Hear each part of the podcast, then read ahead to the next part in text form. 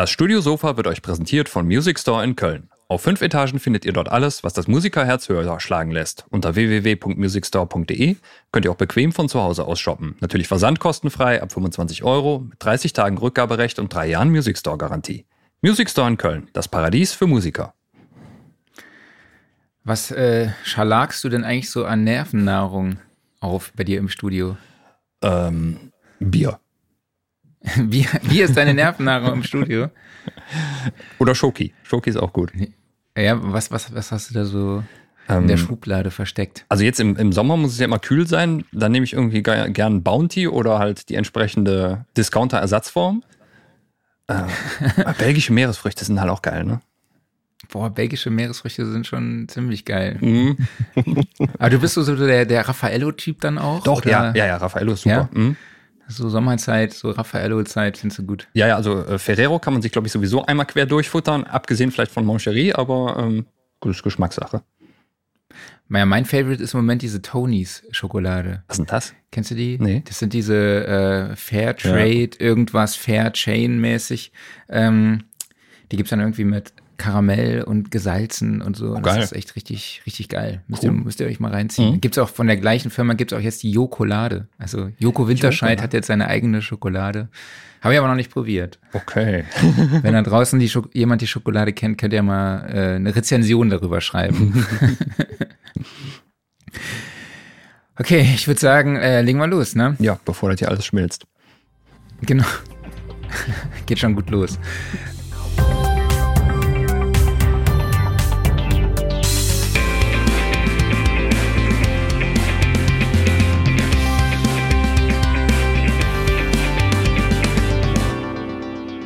Studiosofa, der Sound and Recording Podcast, Ausgabe 119 und äh, richtig geil, dass ihr diese Woche auch wieder dabei seid. Ich wollte irgend, ich suchte eine Alternative nach. Schön, dass- ihr wieder dabei seid, auch in dieser Woche. Das sage ich jedes Mal. Ich dachte, ich überlege mir mal irgendwas Neues, mir ist nichts eingefallen. Aber naja, ich spreche wie immer mit meinem Wingman Klaus Beetz. Ja, und ich mit dem schokoladigen Marc Bohn. Heute Du bist so süß heute. Ja. Ja, und zu Gast ist heute äh, Busy Mo, Produzent, Mixing und Mastering Engineer. Hi Busy, schön, dass du dabei bist. Einen wunderschönen. Hi, grüß hallo dich. Marc, hallo Klaus. Freut mich hier sein zu dürfen. Und äh, Ja, mir ist gerade aufgefallen, ihr habt beide so geile Sprecherstimmen. Ne? Ich glaube, ich gehe da komplett unter. Nein, überhaupt nicht. Danke dir. Das ist, äh, das, das haben wir uns über die letzten 119 Episoden antrainiert. Ich weiß gar nicht, Okay. äh, ob das wirklich so ist, aber ähm, wir glauben es zumindest von uns selber, dass wir Sprecherstimmen haben. aber Ja, unglaublich. Wunderschön ohne. Ja, es macht einfach Spaß, euch zuzuhören auch. Ne? Also, Dankeschön. echt danke, auch wenn, Man muss auch halt wenn auch wir über sagen- Schokolade reden. Ja, man muss halt sagen, auch so ein SM7, in dem das, in das du sehr nah reinsprichst, hilft halt sehr, wenn man eine eher dünne Stimme Das hat. stimmt. Ah, wo gibt's das? Wo, wo kann ich das kaufen? Zum Beispiel beim Music Music Store in Köln, das Paradies Ah. für Musiker. Oder Raff, mach doch mal eine Raffaello-Werbung.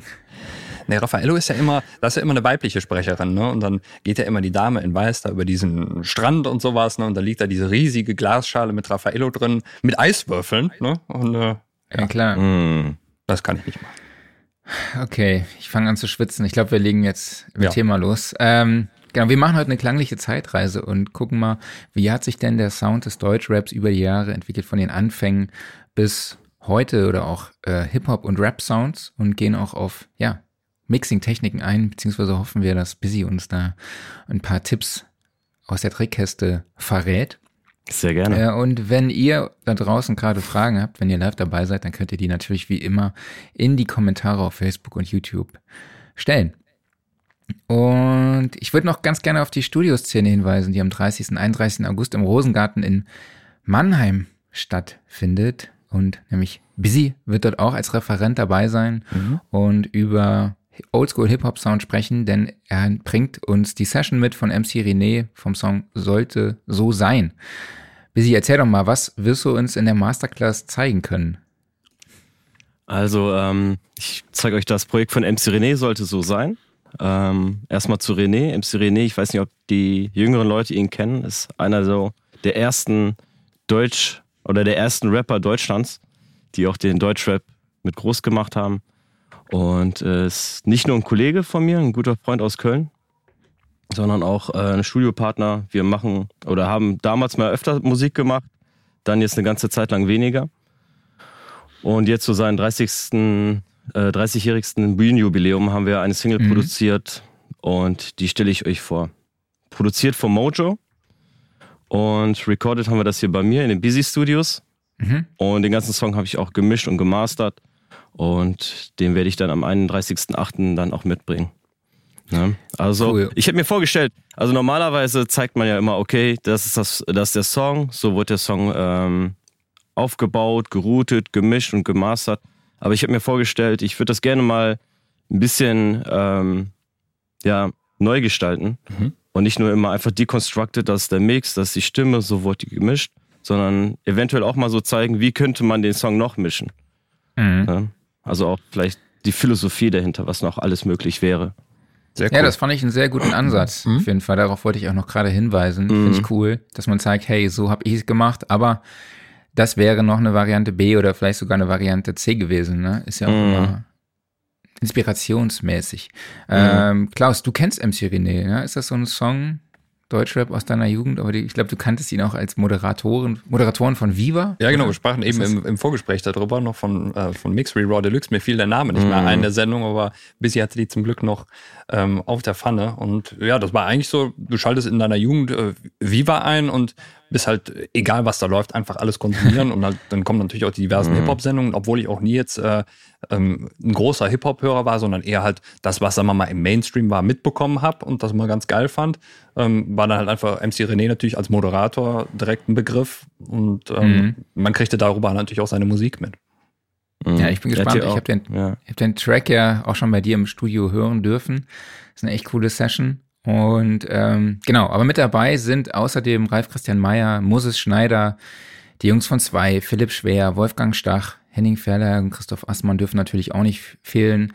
Äh, Roy Recklis ist dabei, Matthias Krosch und auch Glenn Fricker, auf den bin ich echt mega gespannt, mhm. der da zeigt, wie man den Drum-Sound für den richtigen Metal-Sound generiert. Äh, ist ja so ein YouTuber von Spectra Sound Studio, hat irgendwie 480.000 Abonnenten und ist einfach unglaublich freakiger Typ. Und ja, alle Infos zur Studioszene, zum Programm und den Tickets und den Ausstellern findet ihr unter www.studioszene.de. Der Link ist natürlich auch in den Show Notes. Jo, legen wir mal los. Busy, du, zu deinen Credits gehören Kollega, Contra K, Bowser.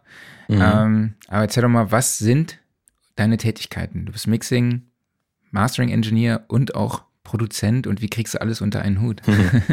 also ich habe damals mit dem äh, Remixen und Beat-Produktionen und Bauen von Beats halt angefangen. Und ähm, das wurde dann, ja, schnell langweilig. Also jetzt nicht, dass ich so richtig gut wäre da drin, mhm. aber ich fand irgendwie Vocal Recording viel interessanter. Und ähm, Kollege und ich, wir haben uns damals dann, das war noch äh, Anfang 2000 haben wir unser Geld zusammengeworfen, dann halt wie das so ist, unsere erste Booth geholt, äh, zusammengebaut, Mikrofon, Rechner und alles. Und dann angefangen, Vocals aufzunehmen, also Rap. Mhm. Und äh, da musste ich halt damals dann auch die Spuren mischen.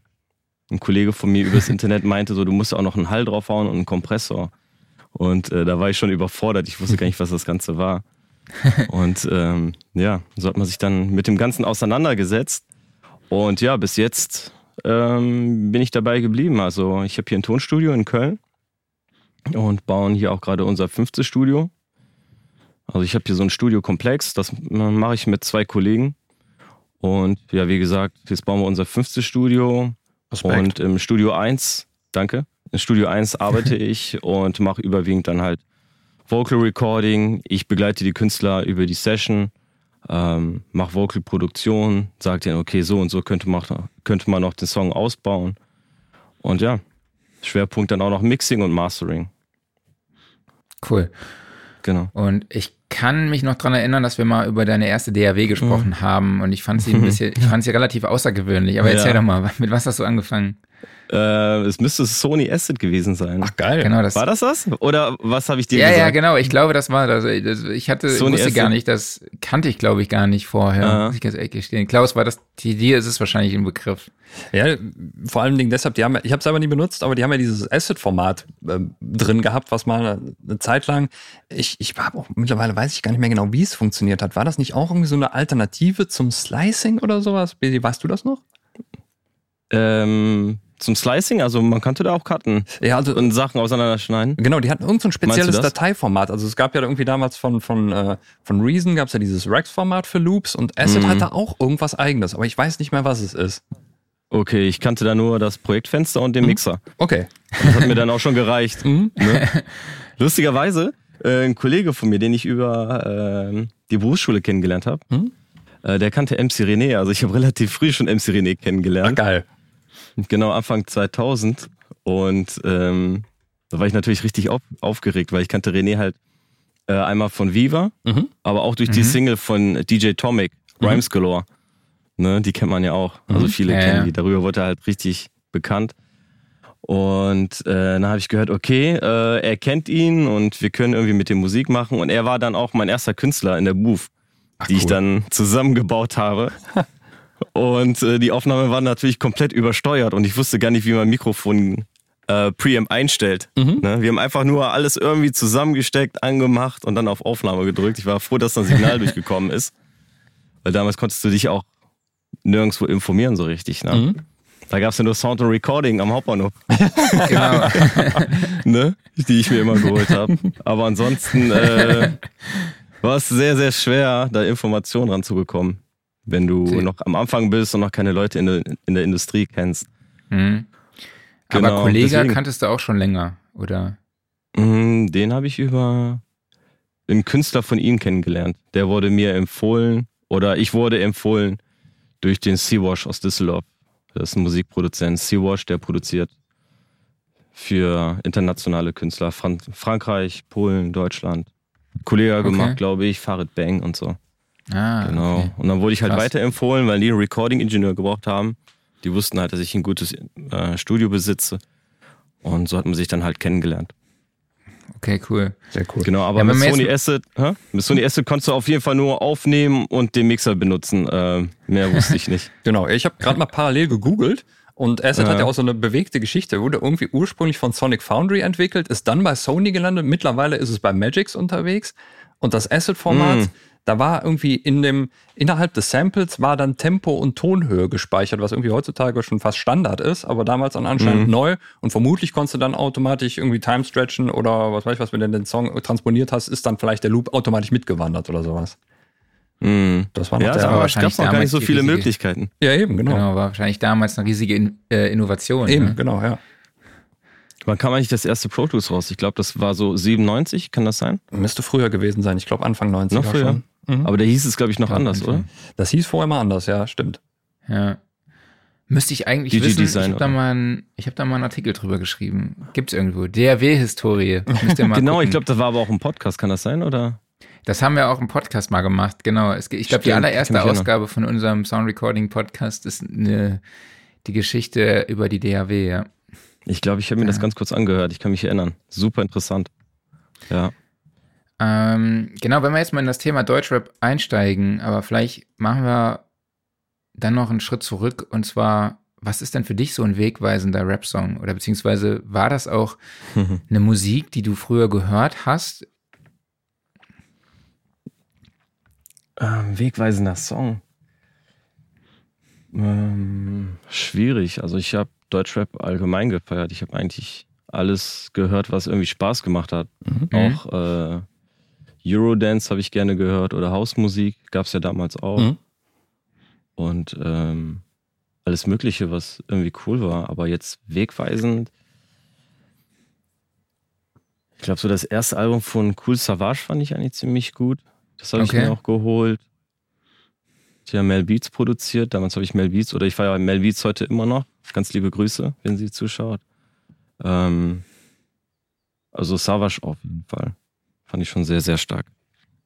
Der hat wirklich alles verändert, finde ich eigentlich. Also jetzt dieses ganze Ghetto-Rap, würde ich sagen, oder ausdrucksstarke Deutschrap. Ding hat er einfach revolutioniert mit Echo. Ne? Mhm. Das gab es ja damals davon noch nicht. Und was, was glaubst du, waren so die Sounds für dich, die den Deutschrap damals so ausgemacht haben? Mm. Also mir fällt da stark einfach nur Mel Beats ein, weil das war schon so ein bisschen sphärisch, elektrisch, aber trotzdem gemischt mit Hip-Hop-Sounds. Okay. Und das fand ich eigentlich schon ziemlich cool, weil das hat einen so ein Gefühl in, in einem Gefühl ausgelöst und ähm, man war dann so wie im Traum oder man war einfach am Tanzen, es war einfach nur nach vorne und ähm, den Sound von Mel Beats habe ich sehr, sehr stark gefeiert. Okay, was würdest Ja. du sagen, waren da so musikalische Elemente, die prägend waren, beispielsweise jetzt für Mel Beats oder vielleicht auch für Cool Savage? Ähm, die, ich glaube, die hatte verschiedene rhythmische Appreciator auch schon damals mit drin gehabt, irgendwelche treibenden Synthes. Ich weiß gar nicht, was für ein Instrument die, sie da genutzt hat. Aber sie hat ja auch Mhm. Sammy Deluxe gemacht. Ähm, ich glaube, Azad, Echo, Optic Records und heutzutage auch Haftbefehl und ähm, noch andere Sachen, die anstehen.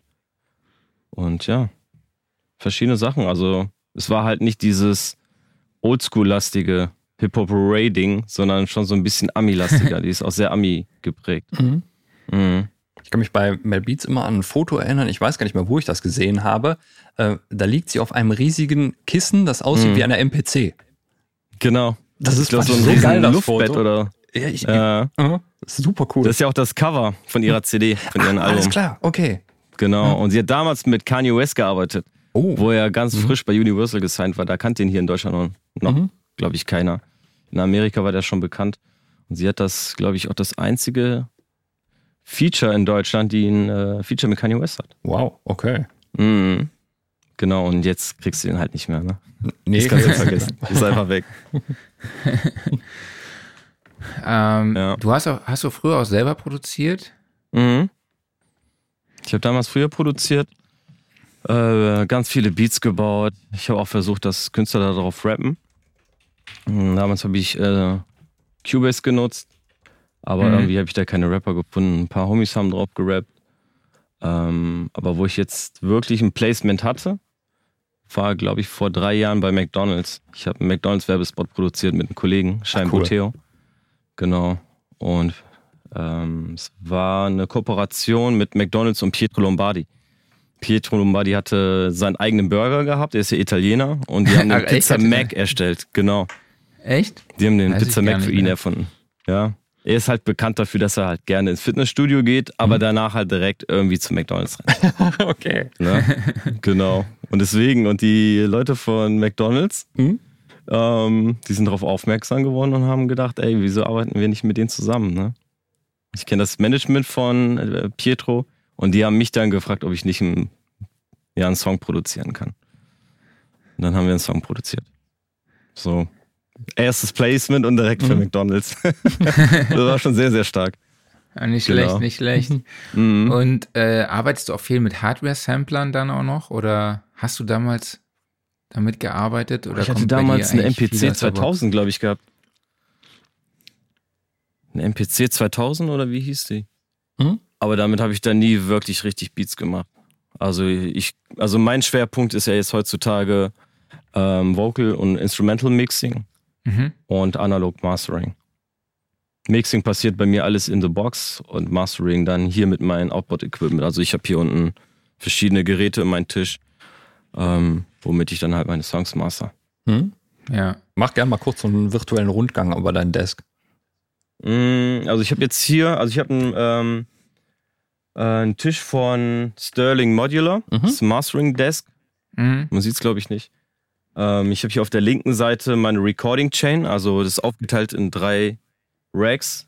Links im linken Rack ist halt nur für Vocal Recording. Mhm. Hier habe ich einen äh, Bluey von Blackline Audio, F76.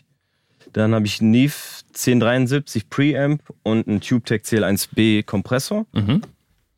Das so habe ich hier links so meine Recording Chain und ähm, rechts von mir ähm, habe ich einen Wandler, Dangerous Music.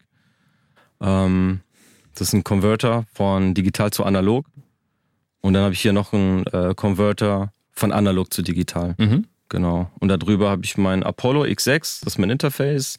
Darüber habe ich vom Blackline Audio eine Clock. Mhm. Also ich takte außerhalb und gewandelt wird auch außerhalb. Und darunter ist dann mein Mastering Limiter. Also die Sachen, die ich eigentlich am wenigsten nutze, sind hier so links und rechts verteilt. Und das, was ich hauptsächlich nutze, ist in der Mitte. Das ist ein Dangerous Back EQ. Mhm. Der ist als erstes drin.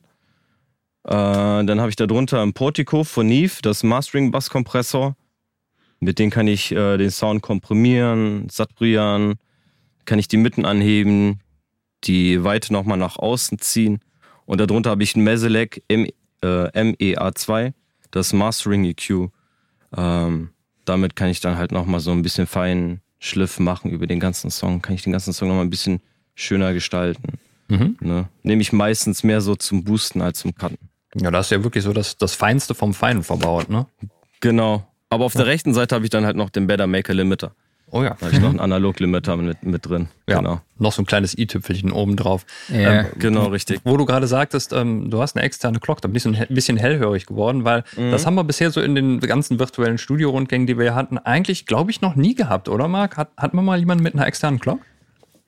Zumindest haben wir nicht darüber gesprochen. Wir haben nicht darüber ne? gesprochen, Also es ja, ist genau. jetzt auch nicht so, dass jemand sagt, hey, was hast du in deinem Rack? Und dann sagt jemand, ich habe eine Clock. So, das ist, er kommt dann irgendwie so. Äh, ich glaube, den meisten ist das irgendwie gar nicht wichtig. Die sagen dann halt immer erstmal äh, das richtig geile Outboard jetzt irgendwie. Ne? Genau, richtig. Warum hast du dich dafür entschieden? Ähm, ich äh, ich habe mich dafür entschieden, weil die Auflösung damit besser ist. Also einmal die, ähm, ja, eigentlich mehr so die, die Abhöre. Mhm. Wobei Abhörer habe ich auch nochmal ähm, outgesourced mittlerweile.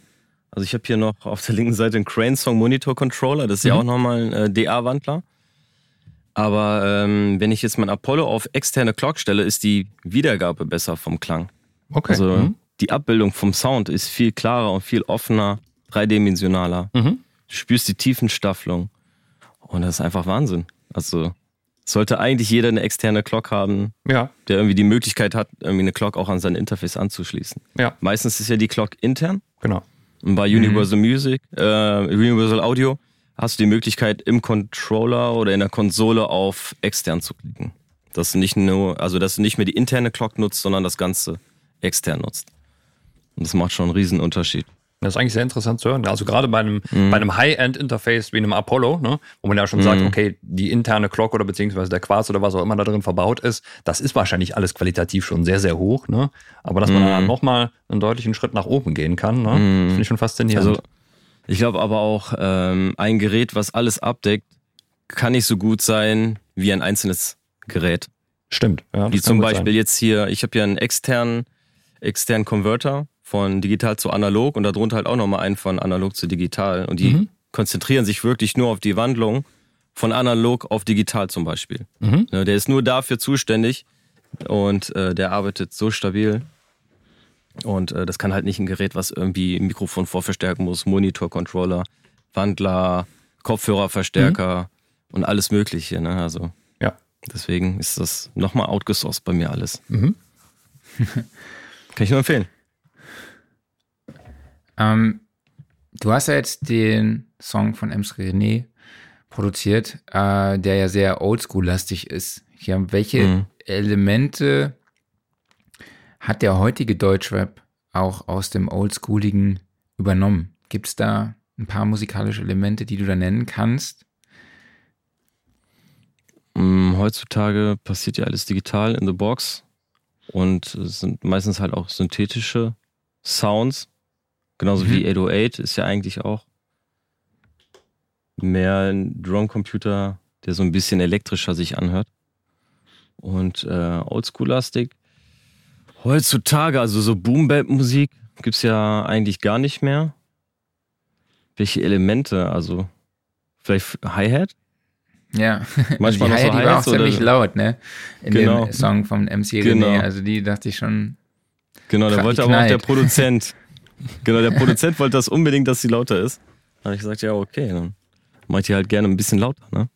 ja, Die war am Anfang ein bisschen leiser. okay. Genau, aber das ist halt auch so ein Produzentending. Die Produzenten, die möchten halt gerne, dass die Snare knallt, dass vielleicht auch die, die Hi-Hat einen mitnimmt in so einen Ride. Mhm. Und, ja. Ist das vielleicht auch schon fast, ähm, natürlich ist der Sound wichtig, aber ist äh, Mhm. vielleicht auch dieser Vibe noch ein bisschen fast wichtiger, der dann dadurch auch transportiert wird, vor allem in dem Genre? Nochmal, was meinst du? Äh, ich sag's mal so, ähm, ist, weil du jetzt gesagt hast, ne, die Hi-Hat, dieser Vibe, Mhm. der zieht dich dann Mhm. damit rein. Ist das schon fast, ich sag jetzt mal, wichtiger, dass dieser musikalische Vibe da ist und diese Emotion transportiert wird äh, im Vergleich zur äh, technischen Umsetzung beziehungsweise dem Sounddesign im Mixing? Mm, Also zuerst kommt ja auch die Produktion. Ja? Und es ist eigentlich egal, was du nimmst. Ähm, wenn, das, wenn das Sample im Tune ist und halt auch im Rhythmus oder irgendwie im Rhythmus, also ist ja eigentlich egal. Wenn das irgendwas in dir auslöst und es nimmt dich mit, dann kann es auch irgendwie vielleicht auch nur eine, eine Snare sein mit einem großen Reverb, die alle vier Takte kommt. Mhm. Oder einfach nur Note, die ganze Zeit gespielt wird. Bei Kanye West Runaway, das Intro, ich glaube, das geht ja 20, 30 Sekunden lang, oder die ganze Zeit nur eine Taste drückt. Die ist ja auch irgendwo im Rhythmus. Mhm. Und ähm, die löst auch Emotionen in dir aus. Mhm. Deswegen ist das ähm, eigentlich egal, wie sich's anhört schon fast, sondern einfach nur, dass es sich, dass es dich, äh, dass es bei dir ankommt. Mhm. Ja, okay. Ne? Ich habe noch so eine Deswegen ist eigentlich auch das Mikrofon egal, wenn der Künstler vor dem Mikrofon gut ist und performt, Mhm. dann ist die Qualität eigentlich auch egal, solange du den noch verstehst. Ja. Ich habe noch so eine ganz laienhafte Frage. Wie gesagt, ich habe überhaupt keine Ahnung groß von, äh, von Rapmusik, aber ich habe immer Mhm. so den Eindruck, also wenn ich wirklich so äh, oldschool deutschen Hip-Hop aus den 90ern vergleiche mit dem, was man heute hört, heute klingt es alles, ich nenne es mal Kinotrailer-artig. Es ist alles riesig fett, bombastisch, es bläst dich weg, ne? Und früher war so, ein Drumloop läuft durch und wenn du Glück hast, läuft noch irgendein Sample oben drüber, ne? Das Mhm. war's, ne? Ähm, Mhm. ist es so, dass jetzt, wenn du sagst, man orientiert sich wieder oldschool-mäßiger, auch Arrangement wieder genau dahin geht, ne? Oder hat man trotzdem so eine gewisse Modernität da drin, dass man das schon mehr aufbläst? Ich finde eher die Modernität im Arrangement ähm, zu damals, dass es heute noch, wenn du heute Oldschool-Musik machst, immer nur immer noch zwei Parts hast. Ne? Also damals hat ja ein Rap-Song drei Parts gehabt. Mhm. Und heutzutage hast du ja nur noch zwei, zwei 16er statt drei. Das musst du vielleicht Also mal kurz erklären. heute- Also, was, ähm, was also ein Song, genau? hat ein, ein Song hat ein Intro, Mhm. sagen wir mal vier Takte. Und dann geht der Song vielleicht schon los mit vier Takte Refrain. Mhm. Und dann kommt ein 16er Rap. Und Okay. dann kommt ein 8er Refrain und dann wieder 16er Rap und dann wieder 8er Refrain. Und Mhm. dann kommt so ein 4er Outro. Mhm. Und damals hast du halt dreimal, äh, dreimal ein 16er gehabt. Oder am Ende Okay. nochmal ein 8er oder so. Mhm. Genau, und das gibt's jetzt gar nicht mehr. Die Songs sind ja heutzutage alle auf 2 Minuten 30 getrimmt. Mhm. Und deswegen, also, die Künstler müssen weniger schreiben. Viel wichtiger ist es einfach nur, dass es dich catcht oder dass der Refrain oder die Bridge viel früher kommt, damit du halt wieder in diese Melodie reinkommst. Mhm. Oder dass der Part wahrscheinlich oder möglichst schon eine Melodie besitzt. Deswegen Mhm. ist Autotune auch so beliebt, weil du halt die ganze Zeit eigentlich Sprechgesang mäßig singen kannst und die ganze Zeit irgendwo dein Ohr halt die ganze Zeit äh, bei Laune gehalten wird. Ja. Wenn wir jetzt von Rap sprechen, jetzt nicht von Gesang, sondern von Rap. Mhm. Mhm. Ne? Viele Das- nutzen ja Sprechgesang als jetzt eigentlich so das Rappen, was wir damals kannten. Ja. Das fand ich total Mhm. interessant, was du gerade gesagt hast, ähm, mit dem, dass Mhm. äh, Songs jetzt immer kürzer werden. Jetzt muss ich mal gerade ein bisschen abdriften. Ist es dann eigentlich im, im Rap nicht sogar kontraproduktiv, wenn die Songs kürzer werden, weil du dadurch auch weniger Zeit hast, eine gewisse Aussage zum Beispiel zu machen? Oder ist es dadurch einfach Dann alles? einfach einen neuen Song auf. das ist eine. Möglichkeit. Oder du musst vielleicht auch einfach schneller zum Punkt kommen oder sowas, ne? Ja, genau. Eigentlich musst du schneller zum Punkt kommen. Mhm. Also ich weiß gar nicht, ob heutzutage die Aussage so wichtig ist. Also ich finde Aussage sowieso immer eigentlich so das Wichtigste. Was, worum geht's in diesem Song? Emotional. Mhm. Aber heutzutage geht's ja eigentlich nur, dass der Song so oft wie möglich gespielt wird. Mhm. Und das ist ja Stimmt. eigentlich auch besser, wenn der Song kürzer ist. Weil ähm, wenn du einen Song fünf Minuten lang, also wenn ein Song fünf Minuten geht, hörst du ihn halt fünf Minuten. Mhm. Ne? So wird halt ein Klick generiert. Aber wenn er halt nur 2 Minuten 30 geht und du den zweimal hörst, dann sind es 4 Minuten 60, mhm. dann hast du halt zwei Klicks generiert. Mhm. Also es ist ja, schon also sehr zweimal verkauft. Sehr wirtschaftlich gedacht, ne? Mhm, genau richtig. Aber ein Song darf auch nur eine bestimmte Länge haben. Also mhm. ich glaube, unter zwei Minuten, ich weiß nicht mehr, was es war, wird es nicht mehr als, äh, als Klick generiert, mhm. äh, gezählt. Du glaubst, du brauchst 20 Klicks. Wie viel war das, Marc? Kennst du dich da aus 20 Klicks für eine verkaufte Einheit? Ähm, ich glaube, es wird nach 20 Sekunden gezählt als ein Klick. Ach so. Mhm. So was ist das, ist das, was ich in Erinnerung habe, aber so 100 Prozent, ganz sicher bin ich mir da auch nicht mehr. Mhm. Ähm, mhm. Ich glaube, das ändert sich ja auch irgendwie ständig. Und ich wollte nur noch gerade, vielleicht ist das ein ganz guter Übergang zum Vocal Mixing und Vocal Recording mhm. zu gehen. Ähm, ich wollte nochmal auf diesen Autotune-Effekt zurückkommen, den man immer wieder. Äh, heute mhm. im Sprechgesang hört. Würdest du sagen, das ist schon so ein sehr markantes Element heute für den Deutschrap im Anführungszeichen, weil das, ich weiß nicht, setzt du sowas auch oft ein, diesen Effekt bei deinen Künstlern? Ja, auf jeden Fall. Also die Künstler, die zu mir kommen, die kommen meistens bereits schon mit einem fertigen Song. Die mhm. haben schon ein Instrumental, worauf die einen Song geschrieben haben. Äh, bestmöglich auch schon geübt haben oder eine Demo dazu aufgenommen haben. Und die wissen direkt schon, okay, ist es melodisch oder nicht. Und heutzutage ist das meiste halt schon mit Autotune. Was aber auch wiederum, was wieder so ein bisschen abnimmt, habe ich das Gefühl. Ja. Also, weil ich nehme es so wahr, dass in dem Sprechgesang, der auch vielleicht so ein bisschen, also dieser deutschsprachige, Deutschrap nenne ich das einfach mal, oder deutschsprachige mhm. äh, Sprechgesang, äh, der so ein bisschen orientalisch angehaucht ist, mhm. äh, dass schon oft dort dieser Autotune-Effekt auch super krass halt eben drauf ist, ne, mit einer mhm. sehr äh, schnellen Pitchzeit und einer geringen Humanize Mhm. Einstellung, würde ich jetzt einfach mal sagen. Ist das schon so ein Trend, den du da wahrnimmst oder sagst du, naja, das geht ja. gerade eher wieder zurück? Es geht schon wieder zurück. Also da war ja mal ein richtiger Boom. Der ist aber auch schon wieder vor, weiß ich nicht, ich glaube so vor fünf Jahren war es sehr, sehr extrem. Und zu den Anfängen von Autotune war es noch nicht mal so schön im Tune. Da war es, glaube ich, nur chromatisch eingestellt mhm. und nicht auf Minor oder Major. Und ähm, Jetzt geht es eigentlich wieder so ein bisschen zurück, was eigentlich auch in Ordnung ist.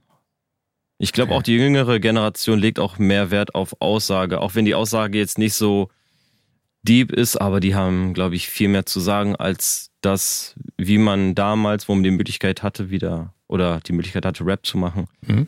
irgendwas zu recorden, sondern wird heute, glaube ich, wieder viel mehr Wert, äh, Wert, äh, Wert auf die Aussage gelegt. Genau. Und es wird weniger Autotune genutzt, denke ich. Also mehr, es wird mehr gesprochen als gesungen. Ja. Ist es denn auch schwieriger bei Sprechgesang mit Autotune zu arbeiten? Wenn du ein musikalisches Verständnis hast, eigentlich nicht. Nee, also das ist ganz leicht. Du okay. brauchst ja nur die richtige Tonleiter. Ja, ich weiß nicht, ich habe das noch nie ausprobiert. Ne? So, so. Ich, bei, auf einem Rap, Echt? also ich arbeite ja nicht so mit Rap, Rappern zusammen. Und deshalb hatte ich irgendwie noch nie einen Rapper auf meiner, auf meinen Tracks.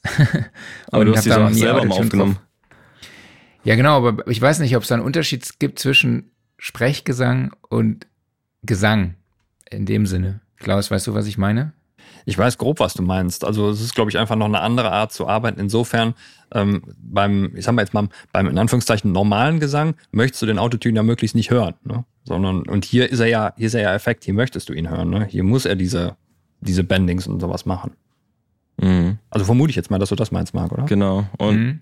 und äh, Sprechgesang ist ja eigentlich melodisches Sprechen.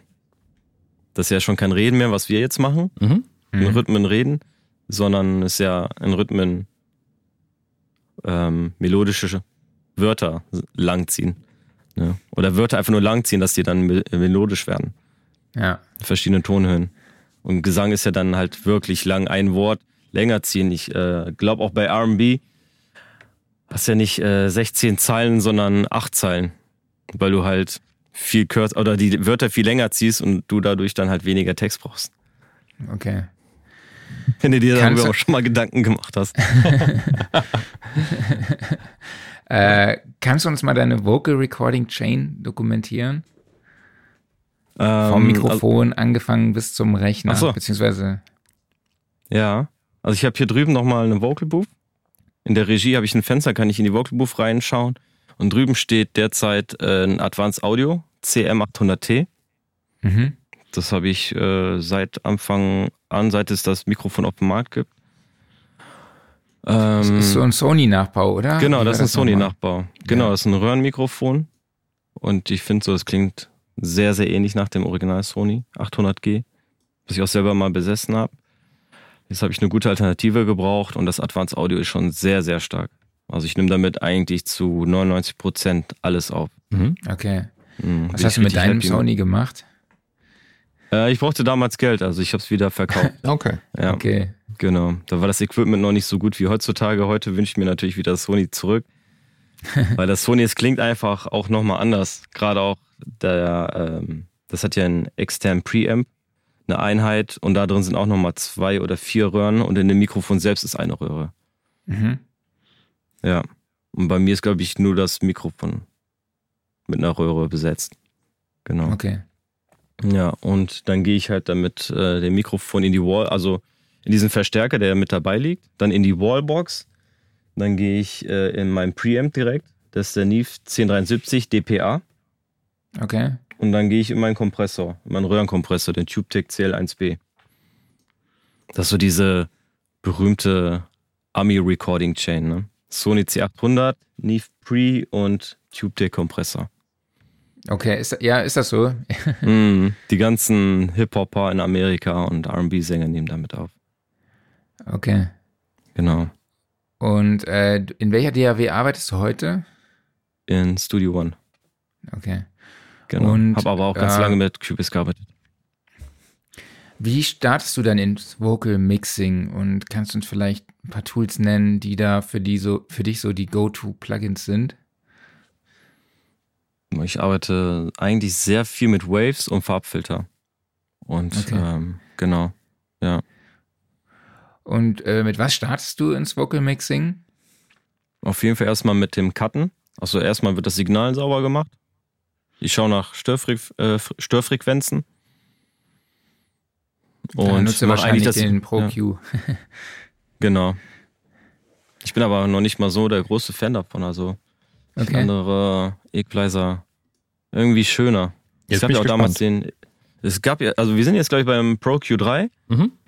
Mhm. und eins und zwei, die mochte ich, äh, die habe ich noch nicht mal so stark genutzt, weil einfach die Phase beim, beim Editieren, also beim Cutten, nicht so schön war. Ne, jetzt geht's eigentlich. Die haben jetzt die Phase so ein bisschen verbessert. Mhm. Aber ich finde so, die, das Signal wirkt relativ sehr schnell dünn, auch wenn du es auf Natural Face stellst. Mhm. Genau. Was, was Ansonsten nehme ich den, Re Ja. ja, den Renaissance, äh, Renaissance Equalizer von Waves. Aber ein richtiger Klassiker, ne? Genau. Ja. War immer noch Ja. ein cooles Teil. Aber der klingt. Der Ja. klingt, es macht nicht schnell dünn, es ist musikalisch. Hat zwar auch wieder so ein ganz, ganz leicht subtil eine Eigenfärbung, aber es klingt halt nicht direkt dünn oder klinisch oder irgendwas. Ne? Mhm. Mhm. Okay, und wie geht's, wie geht's dann weiter in deiner Chain? Dann äh, komprimiere ich erstmal. Auch mit einem Air-Comp, Renaissance-Kompressor von Mhm. Waves. Ist ja Genau. Ähm, komprimiere ich das Signal eigentlich relativ schnell für die ersten Transienten, um die wegzunehmen. mhm. Dann äh, hau ich nochmal einen äh, Equalizer drauf, mache das ganze Signal ein bisschen schöner, hält Mhm. das Ganze auf.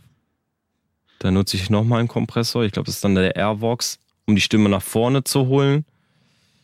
Und dann mache ich meistens irgendwie ein Saturation-Plugin drauf. Ich glaube, Okay. so von äh, Softtube, Mhm. das, das Saturation-Plugin ist auch for free. Das mache ich da gerne drauf. Saturation Knob, Klassiker. Mhm. Genau. Geiles ja. Ding. Ja. Unglaublich, ja.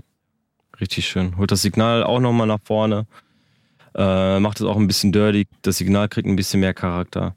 Und danach kannst du eigentlich auch nochmal ein LA2A draufhauen, um das Signal dann nochmal so ein bisschen oder die Dynamik so ein bisschen zu kontrollieren.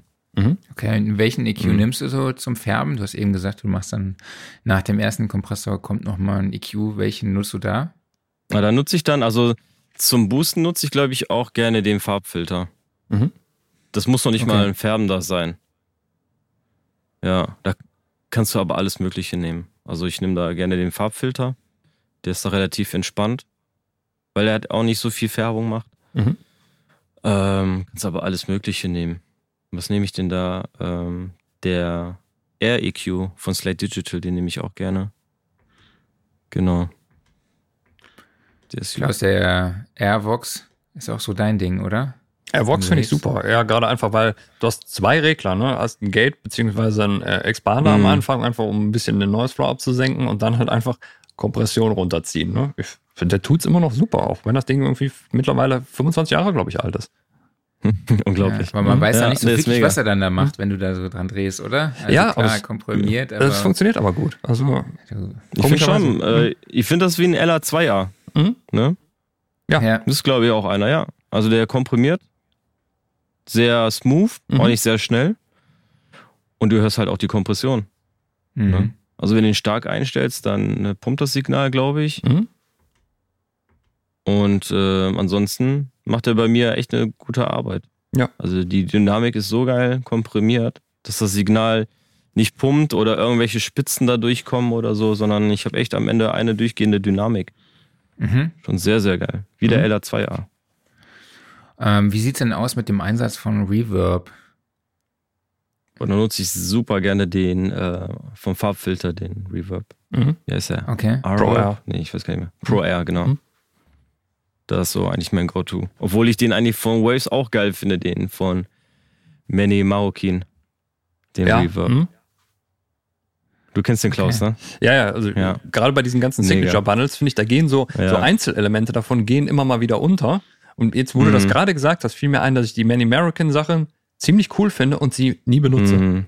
weil ich sie Mhm. vergesse. Musst du machen. Ja. Musst du machen. Ja, Ist eigentlich schon fast ein Geheimtipp. Mhm. Das ist ja der Ingenieur von Kanye West und The Weeknd. Mhm. Und äh, auch einer meiner Lieblingsingenieure, der hat ja auch Rihanna gemacht und ganz viele andere Künstler. Mhm. Und die, die. Signature Bundle ist richtig, richtig stark. Ich finde es super. Also bei den ganzen Signature-Bundles von Waves, äh, das äh, Chris Cloud Algae, das ist mit Abstand das bekannteste. Das benutzt irgendwie fast Mhm. jeder. Ähm, Mhm, dann kommt vielleicht das von, von Jack Joseph Puig. Und ich glaube jetzt hier so Mhm. Sachen wie eben Manny American oder Eddie Kramer, die fallen so ein bisschen hinten runter und die werden gerne vergessen. Mhm. Eddie Kremer ist auch cool. Ja. Da nutze ich auch gerne ähm, das, das Tape davon. Mhm. Das Mhm. finde ich ein sehr subtiles Teil eigentlich, aber funktioniert gut. Mhm. Genau. So, Ja, man muss einfach so seinen eigenen, seinen eigenen Klangcharakter irgendwie entwickeln. genau. Man Richtig. muss halt einfach Ja. viel mischen, keine Angst haben, einfach die Sachen benutzen. Äh, man muss dann noch nicht mal so auf die Firma gehen, wer welches, also wer dem, wer das Plugin hergestellt hat. Du kannst auch einfach mit Mhm. den Stock-Plugins arbeiten. Ja. Und Hauptsache, du machst was und hörst hin und sich nicht verlieren da drauf oder da drin sich verlieren, so ey, ich brauche jetzt äh, von der Firma das Plugin oder Mhm. von der Firma das Plugin, um so und so sich anzuhören, sondern du kannst einfach die ganz normalen internen Plugins benutzen, von Studio One, von Cubase, von Logic, alles Mögliche. Hauptsache ist, dass du zuhörst, hinhörst und auch musikalisch arbeitest. Ja, finde ich ein sehr, sehr gutes Statement. Also ich finde gerade so die, Mhm. die Stock-Plugins, die heute dabei sind, die haben so ein hohes Qualitätslevel mittlerweile. Ne? Hm. Ja, ich arbeite ja mit Studio One und ich vermisse so ein bisschen den äh, Channel Strip von Cubase. Der ist geil. Ach, okay. Mit dem Magneto und den Mhm. internen äh, Equalizer und Saturation, alles was die da haben. Ich hätte gedacht, Studio One hätte Ja. sowas auch, aber anscheinend dann nicht. Doch, die haben sowas, aber das musst du halt als Plugin erstmal öffnen. Ah, okay, alles klar. Genau. Einfach so Ja. diese Ich weiß auch Bequemlichkeit, sprich, du machst den Mixer auf und es ist schon alles Im drin. Channel ne? Strip Ja. quasi. Mhm. Genau. Genau. Ja. Ja, klar, ich könnte Ah. jetzt auch den Channel Strip aufmachen, aber dann kann ich auch Mhm. direkt wieder ein anderes Plugin aufmachen. Ist ja viel geiler, wenn es halt einfach da ist. Das ist ein guter Punkt. Wie so ja. ein Aufnahmeknopf. Mhm. Wie ein Aufnahmeknopf. Ich drücke einfach den Knopf und nimm auf. Ja. Ne? ja. Das ist ein sehr, sehr Ja. guter Punkt. ähm, Genau. Wenn wir jetzt mal vom, ähm, vom Vocal äh, Mixing weggehen in, in, Richtung Beat Mixing, erstmal Mhm. Frage vorneweg. Was ist der Unterschied zwischen Beat und Instrumental? Mm, Beat ist ja. Beat sagt man ja meistens mehr so im Hip-Hop, glaube ich, so ein Hip-Hop-Slang. Mhm. Ne? Oder halt auch der Loop, der Beat-Loop. Mhm. Und Instrumental ist dann, glaube ich, schon eher so der ganze Song. Und Beat ist eher nochmal in der Produkt aus der Produktionsweise das, was da am Ende daraus wird. Am Ende ist dann halt das Instrumental und am Anfang der Beat. Okay. First there was a beat. Ja. Gute Frage, Klaus. Also, weil da habe ich mich auch schon, äh, habe ich mir auch schon drüber Gedanken gemacht. Wenn man, wenn man sagt, ja, äh, ich brauche einen Beat, so, Hm? dann ist das Genau. bei mir quasi äh, der AUX-Channel, in den alle perkussiven und rhythmischen Elemente wandern, Mhm. so ungefähr. Ne? Und dann ohne quasi Keys oder Synth oder Gitarre oder was auch immer. Ne? Aber ich Mhm, glaube, auch. aber ich glaube eigentlich, dass es, ich dachte auch immer, dass es dann so gemeint ist, ein Beat ist eigentlich das Instrumental. Aber Ja, so hätte ich's auch wurden verstanden. Besseren belehrt im Hip-Hop. Genau. Ja, also baust du mir ein Beat, dann sprechen wir aus der Produktionsweise. Mhm. Okay. Ne? Genau. Aber wenn es dann zum Mixen geht, hast du das Instrumental oder hast die Instrumentalspuren. Ja, Ja. Weil jede Spur ist ja ein Instrumental. Egal genau, was richtig. ist. Ich hätte jetzt sogar gedacht, also, äh, weil wir jetzt eben schon darüber sprachen, dass in den 90ern eigentlich, du hattest halt wirklich so diesen, diesen Drum Loop, der sehr stark im Mhm. Fokus stand, plus irgendwas Melodiöses dabei. Und heute ist es ja viel Mhm. mehr, ne, alles. Und vielleicht ist es deshalb auch so ein bisschen, früher war es ein Beat, weil es halt wirklich ein, ein Drumming mehr war, ne? Mhm. Und heute ist es wirklich schon eine Ja, ich find das komplette interessant. instrumentale Begleitung. Ja, das, ich glaube, diese Musiksprache hat sich einfach auch in der Zeit weiterentwickelt. Ja. Mhm. Mhm. Die Definierung ist jetzt anders geworden. Was war nochmal ein Drop? War das die der, der Pre-Chorus oder die Bridge? oder der Drop ist, ist der Höhepunkt von einem Ja. Song oder ein Höhepunkt im Song, wo dann die Eins danach kommt. Mhm. Ah, okay. Ja. Genau. Ah, okay, so. alles klar. Also quasi der Einstieg in den Chorus, so ungefähr. Ja, also eigentlich im, Kö- am deutlichsten hast du es, glaube ich, in der Dance-Mucke, wo du dann, wo sich alles steigert und alles steigert, ne? vielleicht auch mal ohne Bassdrum und dann gibt's irgendwie eine kurze Pause und voll auf die Zwölf, ne? Genau, Okay, alles klar. genau. Gib mir den Drop. Ja. Kann man auch äh, nach dem Refrain direkt machen. Ne? Mhm. Äh, nach dem Refrain meine ich, äh, nach dem Intro, Ja, okay. wo der Song dann losgeht. Dann kommt erstmal ein Drop, um die Leute wach zu machen.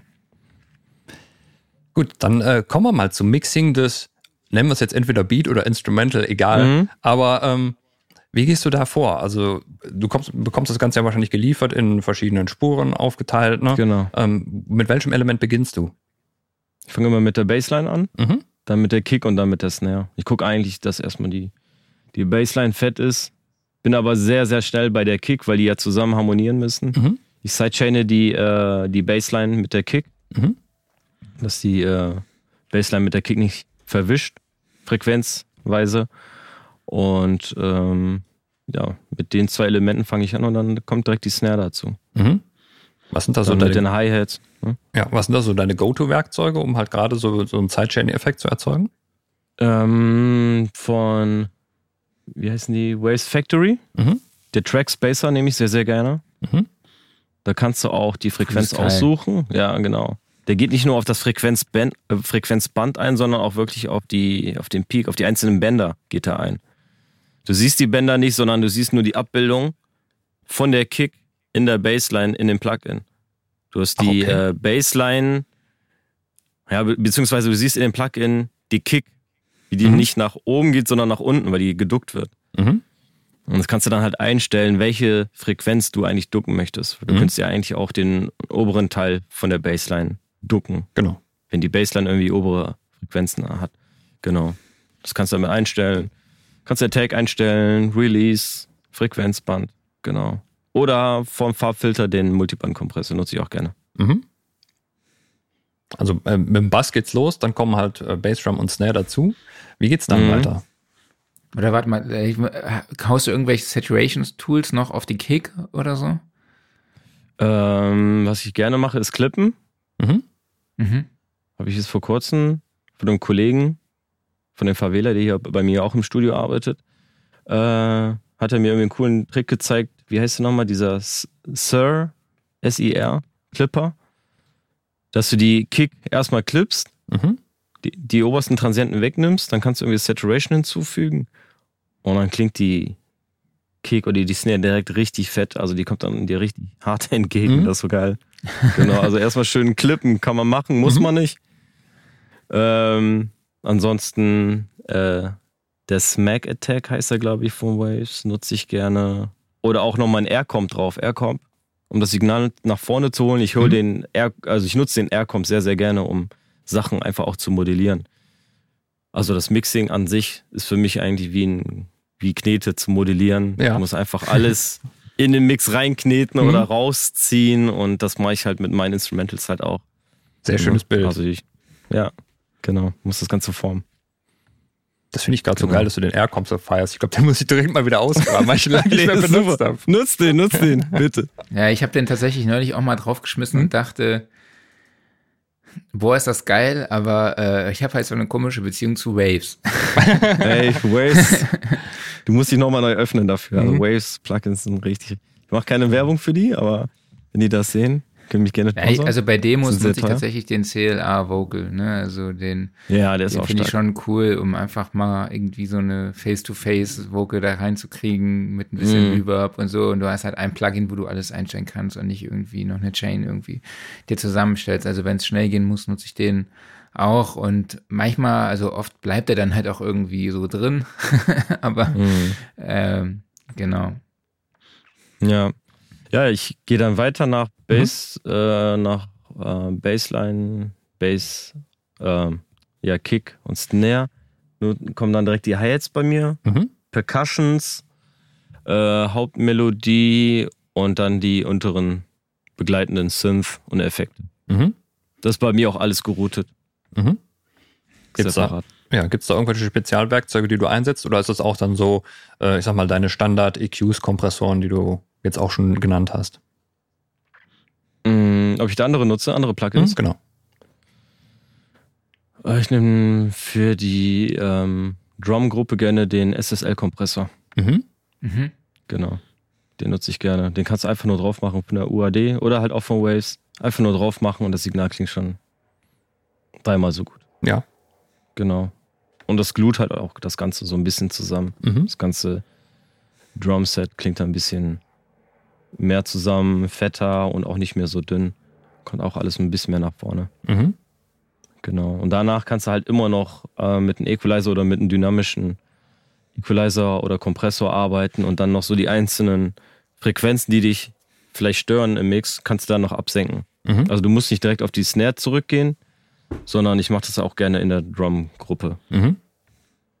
Nutzt du Wenn für das, die- wenn die bisschen zu dünn ist. ja, nutzt du für das Mhm. Mixing auch teilweise deine Hardware schon oder ist das eine reine Summenbearbeitung nachher? Reine Summenbearbeitung. Mhm. Also Mixing ist bei mir immer komplett in the box. Mhm. Super wichtig, auch wenn ich gerade Projekte weitergebe an meine anderen Ingenieure, die hier mit mir im äh, Team arbeiten. Mhm. Die sind dann manchmal auch bei mir im Studio, ziehen sich dann nochmal das Projekt auf ihre Festplatte und arbeiten dann bei sich im Studio drüben weiter. Wir haben ja Mhm. vier Studios und äh, die arbeiten drüben, die machen da auch Recording und Beatproduktion. Ich mache ja keine Beatproduktion, aber die bauen da drüben Beats, nehmen auch auf.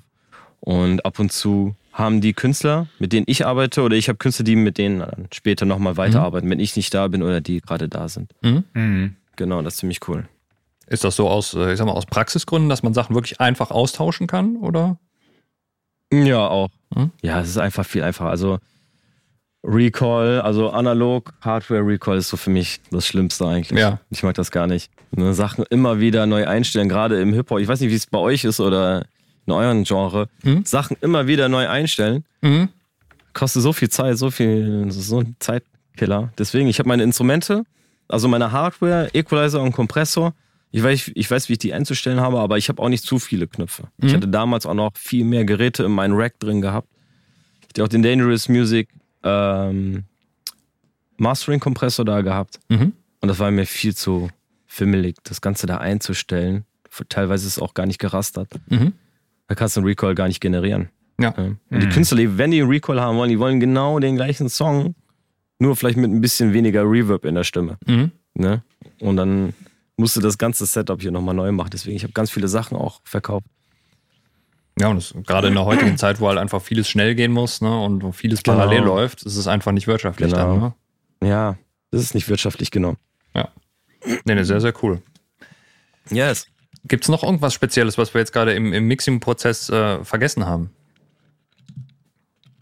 Erstmal einen Schluck trinken. Genau. äh, was haben wir vergessen? Also bei mir gehen die ähm, Instrumente alle auf verschiedene Busse. Mhm. Ich habe einen Bassbus, Drumbus, Hi-Hats und Percussion sind bei mir auch separat. Die ganzen Shell-Instrumente gehen auf einen Hi-Hat-Bus Mhm. und den Bus kann ich auch wieder bearbeiten.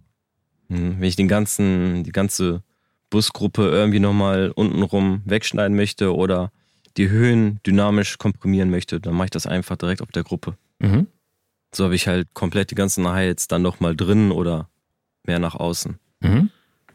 Genau. Ohne auf die einzelnen Spuren einzugehen. Deswegen bei mir sind alle Drums, ähm, Melodien und Effekte geteilt in verschiedene Busse. Genauso wie, im, wie mit den Vocals. Lied geht auf den Bus mit den Doubles. Der Refrain geht komplett auf den Bus. Die Backings vom Refrain gehen auf einen separaten Bus. Mhm. Und dann die Adlibs gehen auch nochmal auf einen separaten Bus. Okay. Weil wenn dann vielleicht mal ein Adlib nach vorne kommen soll oder ein bisschen dynamischer sein soll, was so aus dem Song rausspringen soll, dann habe ich es halt separat auf einen Bus, weil Mhm. wenn ich die Leadstimme oder den Leadbus zu hart komprimiert habe und die Adlib mit da drauf geroutet habe, dann kommt Mhm. die Adlib nicht mehr nach vorne und wird halt die ganze Zeit geduckt von der Stimme selber. Mhm. Deswegen gehen die da auch nochmal auf Unterbusse. Hört sich vielleicht jetzt ein bisschen verwirrend an, ist es vielleicht auch am Anfang, aber ich glaube, ich habe nur sechs Busse bei den Instrumentals Mhm. und sechs Busse bei den Vocals. Und wenn du da so deine Philosophie hast, die du immer wieder fährst, ne, dann bist du ja auch voll drin. Genau. Ne? Mhm. Genau. So kann ich halt auch separat einfach mal den Refrain muten und nur die, nur die Parts hören oder umgekehrt. Ja. Genau. Und die wiederum, Mhm. die ganzen Instrumental-Busse gehen auf einen Bus und die ganzen Vocal-Busse äh, gehen auch wieder auf einen separaten Bus. So dass ich am Ende zwei Busse habe, wo ich dann die Vocals komplett muten kann oder das Instrumental komplett muten kann. Okay. Mhm. Genau. Ja, und die zwei Busse gehen dann auf einen Mixbus Mhm. Wo ich dann meinen Ausgang habe zu dem Wandler, der dann in meine Hardware reingeht. Mhm. Und dann gehe ich wieder zurück auf den Master. Nee, dann gehe ich zurück auf eine separate Recording-Spur. Mhm. Also Genau. sprich, und dann wird der ganze Song geprintet. ja. Du machst also dann ähm, die Summenbearbeitung direkt auch noch innerhalb derselben Session drin. Also jetzt nicht innerhalb eines, Genau. wir mal, nennen wir es ein separates Mastering-Projekt oder sowas. Ne? Nee, das mache ich alles in einer Session. Okay. Mhm. Genau. Aber das machen viele Künstler. Ja. Ja. Artist, Künstler, Mixing-Ingenieure. Wird danach denn nochmal separat gemastert oder ist der Song dann auch wirklich schon fertig? Das ist dann wirklich auch fertig. Ach cool. aha. Genau. Ich mache Mixing und Mastering in einer Session Mhm. und mein Rechner ist stark genug. Mhm. Damals ging das nicht. Zu Anfängen Jetzt. der DAW. Jetzt Ja. wieder woanders rein. Heute, Aber ich mache alles in einer DAW. ja, heute kein Problem mehr. Genau. Aber das äh, Ergebnis kann sogar besser sein, wenn du ein separates Mhm. Mastering-Projekt hast. Ne? Hast du da spezielle Erfahrungen gemacht?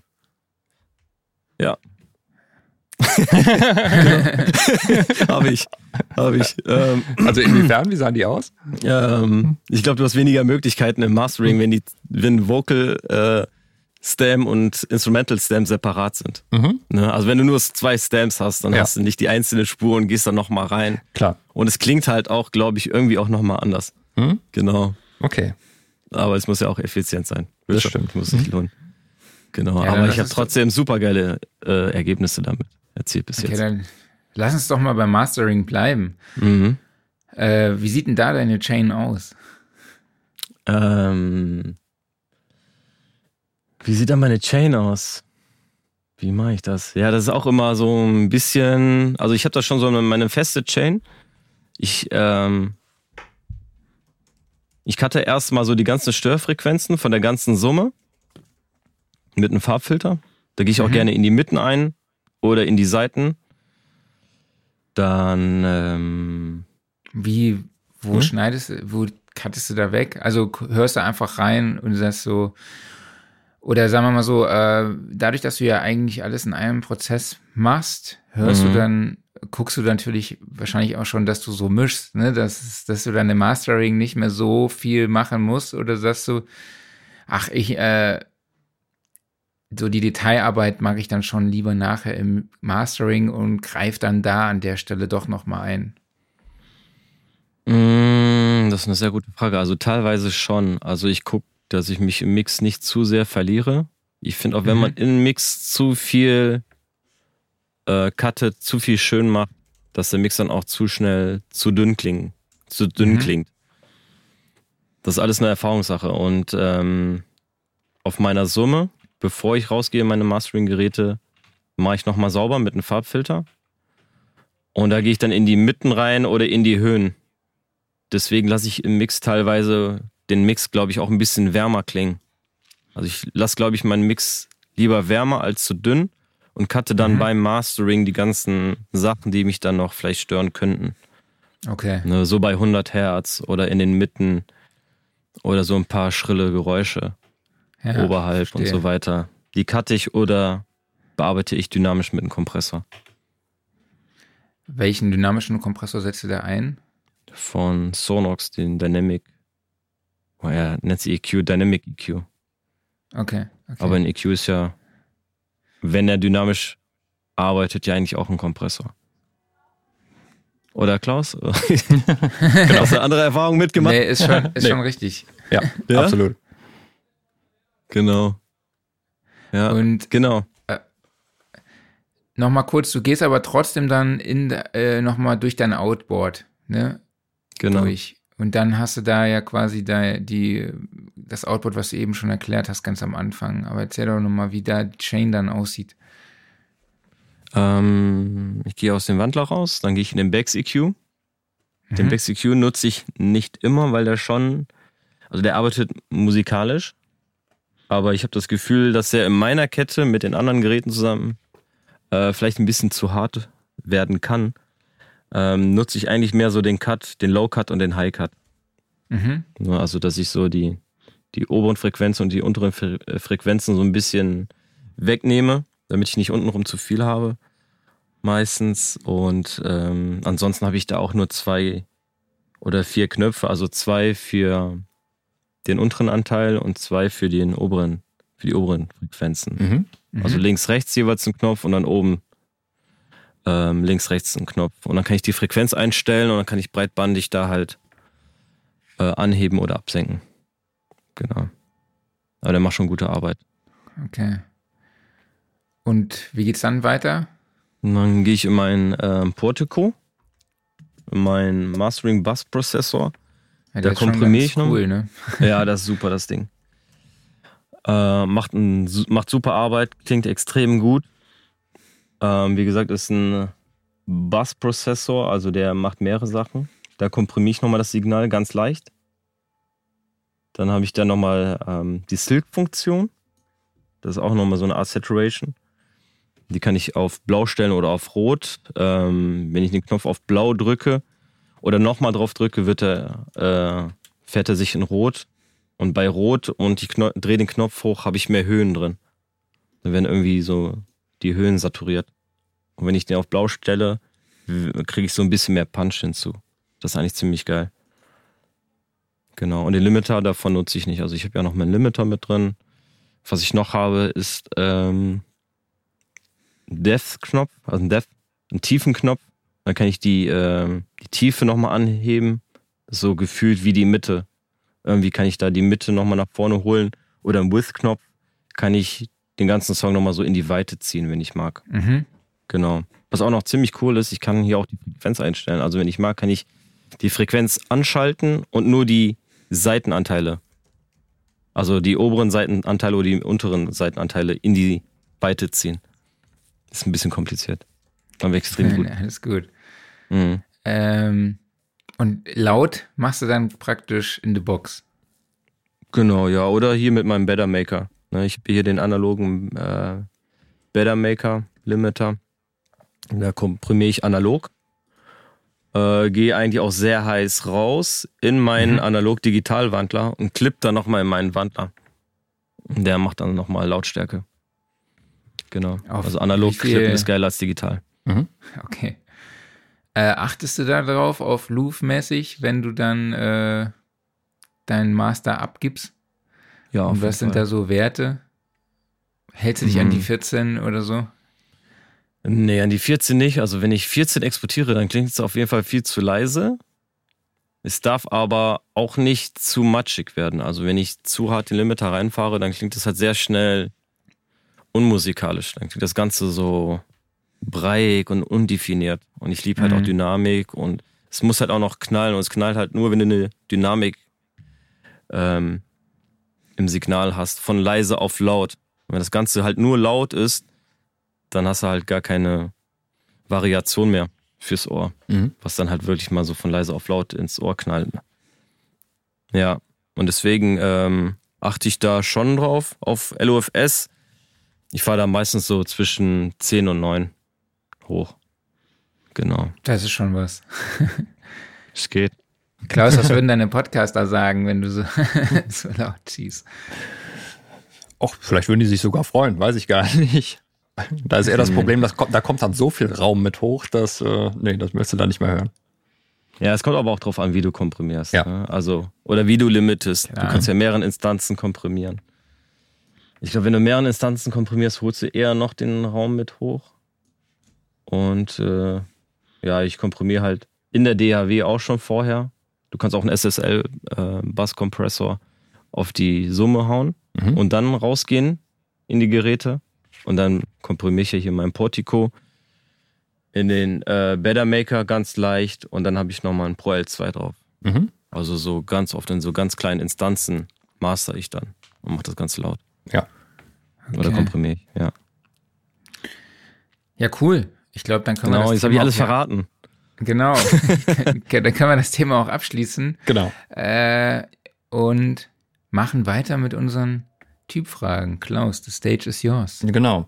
Unsere beliebten to äh, Typfragen. Lieber Busy, ich stelle dir Oh, zwei shit. Antwortmöglichkeiten zur Auswahl und du musst dich für eine von Okay. beiden entscheiden. Mac Okay, oder shit. PC? Mac 1176 oder LA2A? 1176. Analog oder digital? Analog. Dann die alles entscheidende Frage, die sich im Cubase Channel Strip nicht stellt, weil da kannst du den EQ auch vor den, äh, hinter den Kompressor schieben. Kommt der EQ Mhm. vor oder hinter den Kompressor? Kommt drauf an, was du machst. Ne? Eigentlich die Wie richtige möchtest Antwort. du den einsetzen? genau, ist die richtige Antwort, aber wie, wie machst, wenn du dich entscheiden müsstest, was würdest du machen? Ich glaube vor. Vor, okay. Mhm. Ja, also das Signal erstmal äh, schön machen, bereinigen, das ganze Low Rumble aufräumen, dass du erstmal ein Signal hast, womit du halt auch arbeiten kannst. Ne? Mhm. Also 44 gerade wenn du ja. den vorher, wenn du den vorher nimmst, Mhm. kannst du den ja auch schon vorher äh, schöner machen und das Signal dann nachher komprimieren. Stimmt. Oder was Mhm. auch immer. 44,1 Kilohertz oder 48 Kilohertz? 48. Vinyl oder CD? Vinyl. Sony C800 oder Sony PlayStation? Geil. C800. Sprach- oder Textnachricht? Textnachricht. Und Podcast oder Video? Video. Sehr cool, danke Wobei Podcast auch schwer entkommen ist, ne? Also Ja, ja. Podcast, also mit Video. dir. Mhm. Ich weiß nicht, ob ihr das Format kennt von Roos, Roos World Nee. auf YouTube. Ähm, die haben richtig viele Klicks jetzt. Also damals gab es ja verschiedene Hip-Hop-Formate. Und ist das Ganze jetzt wieder so ein bisschen im Wandel. Das ist genauso wie von CD auf Streaming. Mhm. Das Ganze läuft jetzt wieder auf Podcast-Video aus. Mhm. Also da, genau das, was ihr macht. Sind wir schwer im Trend. Sehr gut. Ja, ich wirklich. glaub, voll. glaub, vielleicht seid ihr auch schon die Vorreiter davon. Also bei denen läuft das richtig ne? gut. Ja, die, die laden verschiedene äh, Künstler ein. Mhm. Ne, während des Streams. Du siehst den Künstler nicht, also du siehst die zwei dann da einfach nur sitzen Mhm. und äh, interviewen dann denjenigen, der dann da am Telefon ist. Mhm. Kann Künstler sein, Ah, aber die haben halt auch sehr oft einfach nur, ich sag jetzt mal, Fans am Telefon, die irgendwelche Fragen stellen. Mhm. So wie ihr das jetzt gerade bei mir gemacht habt. Ne? Cool. Genau, und Okay. dann philosophiert man, diskutiert man so ein bisschen. also so wie wir. Genau. Das Ähm, läuft. ich weiß Das nicht, läuft richtig gut. weil du Vinyl oder CD gefragt hast, Klaus. Ich habe neulich die Meldung gehört von Robert Henke, dem Mitbegründer von Ableton. Habt ihr das Mhm. auch gehört? Der Nee. für die CD plädiert. Er sagt, Ach. die CD wäre ein unterbewertetes Medium und die äh, ja, Vinyl ja, findet er scheiße, so ungefähr. Müsst ihr nochmal irgendwie, die Meldung gibt's überall, wenn, wenn euch Mhm. Ja, das ja. interessiert, was er da so Also aus der wirtschaftlichen Sicht, vielleicht will er die CD retten und nochmal so ein paar Verkäufe zu machen. Aber Vinyl klingt einfach anders. Vinyl Ja, klingt viel schöner und wärmer. Ähm, dann haben wir noch das Geständnis. Oh Und zwar gibt es irgendwas in der Musikproduktion, was du einsetzt, Ach so. was dir vielleicht peinlich ist, wo du sagst, oh, wenn jemand weiß, dass ich das einsetze, könnte es peinlich werden oder irgend so ein, es ist so, so, ein, so ein, genau. Eine geile Frage. Boah, ich weiß nicht. Also ich habe ja keine Probleme damit. Also ich erzähle gerne alles. Also bei Klaus wär's, oder bei Marc wär's vielleicht der Aircom, Air, Airvox. genau. Oder so ein Soft-U, so ein One-Up, so ein One-Up Soft-U Mhm. oder so. Das, das Das war ist eigentlich. ja, ist ja alles geil. Ist ja Mhm. alles geil. Ja, ja, klar. Boah, was gibt's denn da? Was habt ihr denn da? Habt ihr irgendwas, was euch peinlich ist? Ähm, das ist eine sehr gute Bei Frage. mir ist es auf jeden Fall Captain Cords. Kenn ich noch nicht mal. Ich glaube, bei mir wäre es, dass ich an meinem äh, RME Fireface äh, nur in Anführungszeichen noch zusätzlich Behringer Wandler dranhängen habe. Boah, das geht gar nicht. Schäm dich. Dich schämen. Nee, aber die Wandler sind doch gut geworden jetzt, ne? Die wurden doch aufgekauft. Oder Behringer hat doch äh, andere Firmen jetzt aufgekauft, wo Genau, die Wandler richtig. und Widerstände besser geworden sind. einiges Ja. angekauft, Ja. ja. Ja, und vor allen Dingen bei einem Mhm. Preis von, ich glaube, irgendwie 140 Euro für äh, einen achtfach Wandler inklusive Preamps, da hört auch jede Diskussion auf. Ja, der mag nicht der Mhm. beste Wandler sein, okay. Aber für den Preis ist es. Mhm. Boah, ich kann mich noch an eine Geschichte erinnern. Ich war damals an der SAE. Und äh, da gibt's so eine Anfängerecke Mhm. mit so einem Live-Mischer von Behringer und so Billigkompressoren und so weiter. Und ich weiß nicht, ob ich elektrisch aufgeladen war. Ich habe nur dieses Mischpult angefasst. Es hat einen Stromschlag bekommen. Ich weiß nicht, was passiert ist. Auf jeden Fall hat es nicht mehr funktioniert. Ich habe noch nicht mal einen Regler berührt oder sowas. Ich habe einfach nur das Gerät an sich Mhm. berührt. Und auf einmal war es dann kaputt. Passiert. Oh Mann, ey. Fing damals schon gut an. Mhm. Ja, Sehr aber cool. ich weiß nicht, was mir peinlich sein kann. Aber es ist eine sehr geile Frage. Aber leider kann ich die nicht beantworten. Okay, kein Problem. Vielleicht So. eher eine, äh, ein Plugin, was ich nicht verraten würde oder sowas. Ne? Aber kannst du auch nicht äh, wenn verraten. schnell, ja, das stimmt. Aber ich finde so, wenn es schnell gehen muss, einfach die Stock-Plugins. Ja. Also wie gesagt, echt super. Mhm. Vielleicht denken dann die Künstler, oh mein Gott, der hat irgendwie so ein Billig-Plugin benutzt. Mhm. Aber wenn es klingt, klingt es halt gut. Sehr gut, klingt- ja. Genau. Mhm. Dann haben wir noch unseren Referenztrack. Wir befüllen jede Woche eine Spotify-Playlist mit neuen Mhm. Tracks. Und Mhm, äh, krass. Lieber Busy, hast du irgendeinen Song, wo du sagst, der ist besonders gut gemischt, gemastert, spezielles Sounddesign, vielleicht ist der Text besonders toll. Also irgendein Song, der dich in irgendeiner Weise, wo du sagst, das ist eine Referenz. Egal welches Genre, egal welches Jahrzehnt. Mhm. The Weekend Reminder. Sehr cool. Alles klar, wird draufgepackt. Marc, Gibt's was so hast du Zwei mitgebracht? verschiedene Basslines. Und der Refrain. Ja, Ja, ist auch ein geiler Song auf jeden Fall. Mhm. Ich finde die Weekend-Sachen sowieso feier Oh ja. Die hart ja. ab auf jeden Fall. Mhm. Gemischt auch von äh, Mini Maokin. Ja. Da ist er wieder. Mhm. Genau. Und gemastert, glaube ich, von Chris Anthons. Ja. Ähm, was ich habe dabei Vertical Horizon mit dem Every, Everything You Want. Ich weiß nicht, ob ihr den Song kennt. Ist aus Nee. den 90ern, äh, von, also von 1999 ist der Song. Ist so ein, für mich so, der hatte diesen typischen 90er Rock-Sound Mhm. mit äh, lauten, kernigen Gitarren und es gibt so eine gezupfte E-Gitarre mit so einem Delay drauf, die sich durch den Song zieht und äh, ich habe auch das Gefühl, die Drums waren damals wesentlich natürlicher und vor allem räumlicher und es hat auch so diesen, ja, so einen rauen Vocal-Sound. Also es ist auf jeden Fall so eine Alternative-Nummer. Ich habe gerade gesehen, die war dann äh, auch Top 40 der Adult Billboard Charts, was auch Mhm. immer die Adult Billboard Charts sind. Will gar nicht wissen, was das Mhm. ist, aber egal. Naja, und es war die meistgespielte Single aus dem Jahr 2000. Ach cool. Ja. Interessant. Nee, muss ich mir mal reinziehen. Sag mir gar Klaus, was hast du dabei? Ja, ich habe mir gedacht, ich mache es mir genauso einfach wie letzte Woche. Ähm, nehmen wir was Aktuelles. Wir hatten jetzt gerade die Rave the Planet Veranstaltung in Berlin und da haben der gute Kai Tressett und Aces, die haben das Anthem dafür gemacht, nämlich Rave the Planet, den Song. Also das ist einfach eine, eine Techno-Nummer, die drückt, die schiebt, die macht Spaß und äh, Spaß. ja, es knallt, die 303 quietscht und äh, ab dafür. Geil, ich lese, hier nur 303. in, ich lese hier einfach nur in unserem Geil. Skript, äh, drückt, schiebt, macht Spaß. Ja, Mega mehr kannst du dazu auch gar nicht sagen. Ja.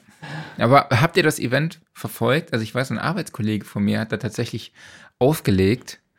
Äh, aber ja, Klaus, was kannst du uns über das Event sagen? Äh, Ich habe es gar nicht ja. aktiv verfolgt, leider. Aber ich finde es halt schön, dass zumindest sowas, sagen wir mal, Love Parade ähnliches wieder in Berlin ist. Also jetzt einfach, vor allen Dingen gerade nach der Corona-Zeit ist es schön, dass es sowas jetzt allgemein, wir haben jetzt gerade wieder Festivalsaison, ne? Egal in welchem Ja. Genre wir unterwegs sind, alles ist wieder da. Und dann So sind auch solche ne? Events super. Ja. Genau.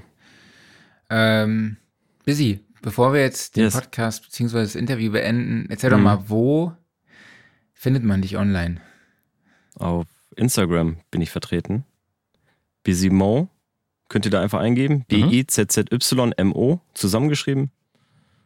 Und ich bin hauptsächlich auf Instagram. Und da könnt ihr mir auch gerne Anfragen stellen. Mixing, Mastering oder wenn ihr Fragen habt. Genau. Okay, cool. Let's go. Werde ich auch äh, in, bei uns in der Instagram-Story dann verlinken. Sehr gerne. Und ja, Busy, vielen, vielen lieben Dank, dass du dir heute die Zeit für uns genommen hast und uns so tiefe Einblick in deine Arbeit, in deine dein Mixing-Workflow gegeben hast. Ja. Alles Mhm. rausgehauen. Ey, Marc, Ja, Klaus, und- vielen Dank für die Einladung. Ich habe mich riesig gefreut. Vielen Dank, dass Fall du da warst. Das war eben auch eine Ehre. Ja. Können wir nur Sound zurückgeben. Recording. Ja, mega geil. ja, und ich hoffe, mega wir sehen uns auf der. Studioszene, ne? Ja. Genau, da bin ich auch vor Ort, 31.08. Genau, meldet euch alle an. Kauft genau. Tickets. Und ähm, es sind ja auch noch verschiedene Aussteller dort vor Ort, ne? Mhm. Auf, der, auf der Messe. Ja, die Ausstellerliste wird immer länger. Also da sind wir auch Mhm. echt happy, dass so viele auch nochmal Bock haben, endlich rauszukommen und auch mal wieder persönlich Leute zu treffen. Ne? Ja. Also wir haben Apogee, Arturia, Ich freu mich richtig. Audio, Black Lion Audio ist Mhm. auch da. Hast ja schon öfter erwähnt, jetzt auch, dass du Sachen von denen hast. Neumann ist Genau. da, Sennheiser. Ah, stark.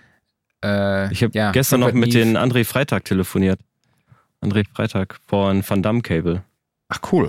Genau, die sind auch da. Van Damme Die sind Cable auch kann da. ich nämlich nicht. Nee, musst du unbedingt Genau. mal auschecken. Also ich habe jetzt mittlerweile mein ganzes Studio mit Van Damme Cable ausgestattet. Also ich krass. äh, musste die auch bezahlen, also jetzt nicht gesponsert bekommen. Mhm. Aber jetzt das, äh, das Rauschen ist viel weniger geworden. Ne? Also wenn ich Ach, jetzt krass, ich Vocals auch recorde oder so, Über unsere Ausstellerliste auf der Website Studios. unbedingt mal auschecken. Das ist, ich glaube ich, jetzt noch keins. Genau, ich bin auf Mhm. Van Damme mal gegangen und dann prangt schon direkt ein Bild von dir auf der Nein. Startseite. Shit, das war jetzt Zufall, wirklich. Wirklich, Sogar ich zwei wollte, äh, Bilder. geil. Nee, ich wollte eigentlich nur sagen, dass ich mich äh, richtig freue, nach Mannheim zu kommen, weil ich habe gestern durch Zufall irgendwie mit einem André telefoniert und er meinte so, ja, wir sehen uns doch in Mannheim. Ich so, wie in Mannheim? Ja, ich bin da auch mit meinem Stand. Ich so, boah, wie geil. Ja, Ja. also wir hoffen, dass, das, dass wir da die Community auch wieder zusammenkriegen, Ja. das alles wieder Ja. so, das ist immer so ein schönes Klassentreffen-Feeling. Genau. Ja. Und heute hat ja auch Kai Tressett zugesagt. Ja. Den schieben wir jetzt noch so nach ins Programm, weil der hat Klaus zum Geburtstag gratuliert und hat gefragt, hat gesagt, er, ich wäre noch gerne dabei bei der Studioszene. Und dann habe ich gesagt, ja geil, machen wir. Und dann habe ich ihm heute Morgen geschrieben und er hat auch eben zugesagt, aber weitere Infos folgen. Richtig gut. Ähm, Dann setzen wir uns ja, alle gemütlich busy. zusammen und trinken das eine oder andere Kaltgetränk. genau. Auf jeden Fall. Dann nochmal vielen, vielen lieben Dank, dass du heute dabei warst. Und Ja, wir danke sind für auf die der Einladung. Studioszene und bleib gesund und mach's gut, ja? Auf jeden Fall. Ihr Mach's auch. gut. Danke dir. Vielen Dank. Tschüss. Ciao. Ciao. Ja, super Typ. Absolut, kann man nicht anders sagen. Ähm, ja, ich glaube, die Studioszene wird geil, ne? Also wir Ja, ich hab schon- Bock, Junge, ich hab Bock. Das wird Wir richtig müssen gut. halt gucken, wie bei deinem Mario Kart stand. Du kriegst auf jeden Fall so ein geiles, so ein lila Plüsch-Sofa Oh, geil. in, äh, mit so Samt, in so Vintage-Look-mäßig. Ja, Ja. richtig. Super gut. richtig gemütlich, gemütlich und sexy. Gemütlich und sexy und Kaltgetränke. Genau. Müssen wir mal gucken, wo wir noch deine Mario Kart Station aufbauen. Fällt mir gerade ein. Müssen wir gucken, dass wir ein bisschen Ähm. was Alkoholfreies dahinstellen. Sonst kann ich nicht mehr fahren. Hier bitte nicht. ja, muss ja dort, kannst du dort pennen, pennst doch dort. Also schön auf dem Sofa zwischendurch, ne? Ach so, nee, ich dachte im Hotel, aber egal. Ja, das auch, aber wenn da in der schönen Chill-Out-Ecke auch das eine oder andere Getränk gereicht wird, dann muss ich aufpassen, Ja. dass es dann halt auch alkoholfrei bleibt. Ja. Aufreger der Woche. Hast Jo. uns was mitgebracht? Äh, da muss ich gerade mal in die Aufzeichnungen reingucken, worüber ich mich denn. Ah ja, äh, darüber habe ich mich aufgeregt, genau. Ähm, so, ich habe schon über den neuen Rechner erzählt. Und ich habe ein Tool, das benutze ich sehr, sehr gerne. Das ist Groupie von Stardock. Habe ich, glaube ich, irgendwann mal darüber berichtet. Das sorgt dafür, dass du in Windows Fenster gruppieren kannst. Hauptzweck dafür eigentlich, dass der Windows Explorer Tabs kriegt. Denn Microsoft hat das immer noch nicht geschafft, die da einzubauen. Die sollen in Windows 11 jetzt im nächsten großen Update kommen, endlich. Dann wird das Tool vielleicht auch überflüssig. Aber bis dahin muss ich halt darauf zurückgreifen. Und theoretisch ist das sogar auch für andere Programme cool. Also wenn du jetzt, sagen wir mal, mehrere Instanzen von irgendeinem Programm aufhast, dann kannst du die halt tabben damit. Ja. So. Jetzt wollte ich das hier auf dem neuen Rechner installieren und meine Lizenz eingeben. Ja, und er sagt irgendwie, ja, geht nicht. Und ich so, ja, wieso nicht? Ja, ist so. Und ähm, du hast aber auch die Option. ist, ist so. Ja, das ist quasi so die Aussage des Programms. Ist so. Ist so. Ähm, du hast auch die Aussage, äh, du hast auch die Möglichkeit im Programm zu sagen, so, hier, ich möchte das einfach über meinen Stardock-Account aktivieren. Und blöderweise ist das Programm nicht in meinem Stardock-Account drin. Aber ich habe es hier gekauft. So. Mhm. Und jetzt bin ich dann halt an den Support rangetreten, habe gesagt, hier, guck mal, hier ist meine Rechnung, äh, euer PDF quasi. Bitte packt das doch mal in meinen Account rein oder macht irgendwas anderes, ich möchte es gerne aktivieren. Ja, und dann war erstmal Stille.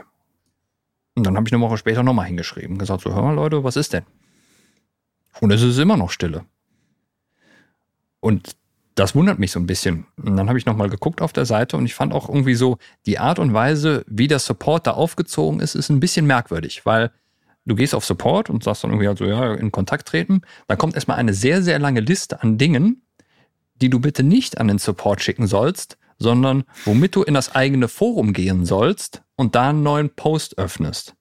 Und erst wenn dein Anliegen okay. nicht dazu geht, dann scroll so runter und so, ja, dann hast du auch, dann darfst du uns eine Mail schreiben. Ne?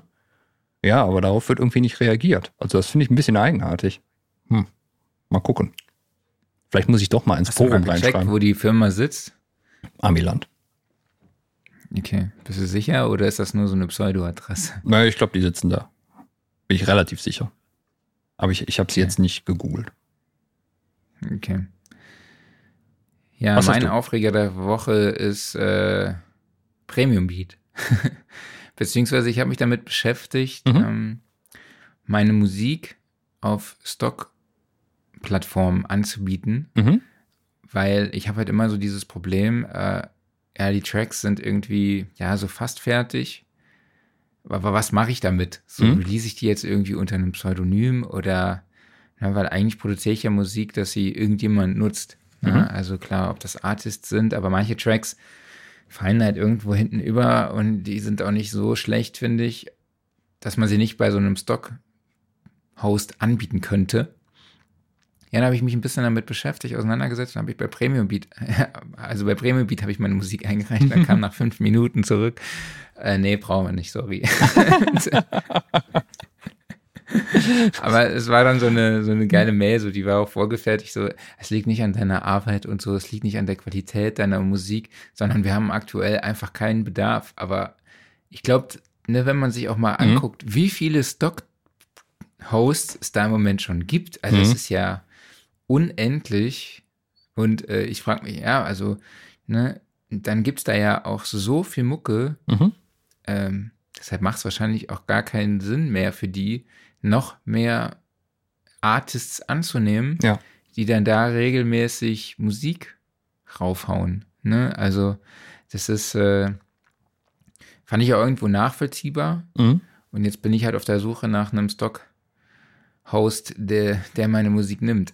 Und das ist, ist auch geil, so Bezahlsysteme. Ist ja. Halt auch witzig. Also mhm. bei Premium Beat, die bieten dir dann halt irgendwie eine Pauschale an für die Songs, die du einreichst. Mhm. Ne? Das war, ich weiß auch nicht mal wie hoch. Es gibt aber andere, dann kannst du auch angeben, wie viel du für die Songs möchtest, mhm. ne, wenn die jemand nutzt. Und auch für, un, für ähm, unterschiedliche Nutzungsrechte, also Exklusivrechte oder nicht exklusiv zum Beispiel. Mhm. Und je nachdem ändert sich halt auch der Anteil, den die Hosting-Plattform daran verdient. Okay. Das heißt also, wenn du sagst, ja, du möchtest es exklusiv, dann kannst du natürlich mehr Geld verlangen. Mhm.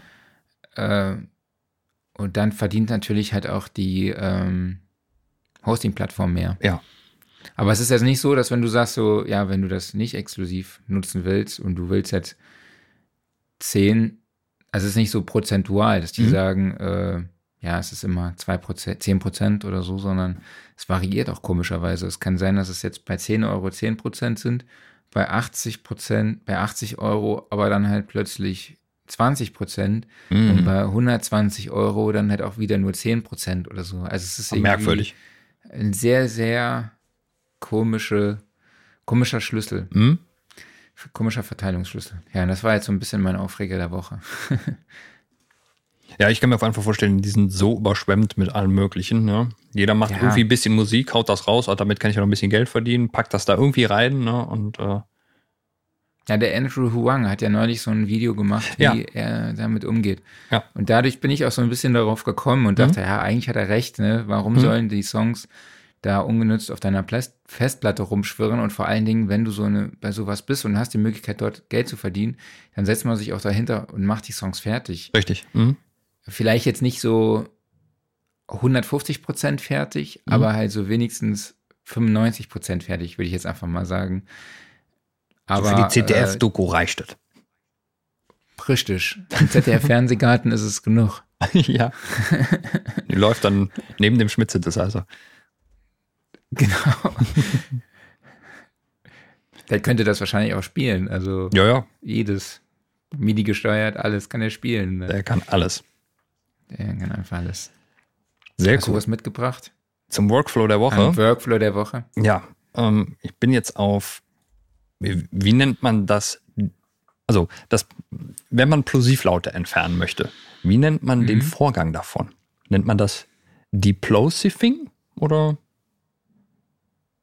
wie würdest du das nennen? Deplosive, ja, würde ich jetzt schon sagen. Ja. So, Ein normalerweise, Deplosive Tool. genau, da nehme ich normalerweise Deplosive von Isotope, also aus der RX-Suite. Funktioniert in der Regel auch gut, aber es gibt so gewisse P-Laute, da funktioniert das überhaupt nicht. Und ich kann dir nicht sagen, warum das so ist. Ne? Da ist irgendwie, es bleibt noch ganz, ganz viel davon übrig und so weiter und so fort.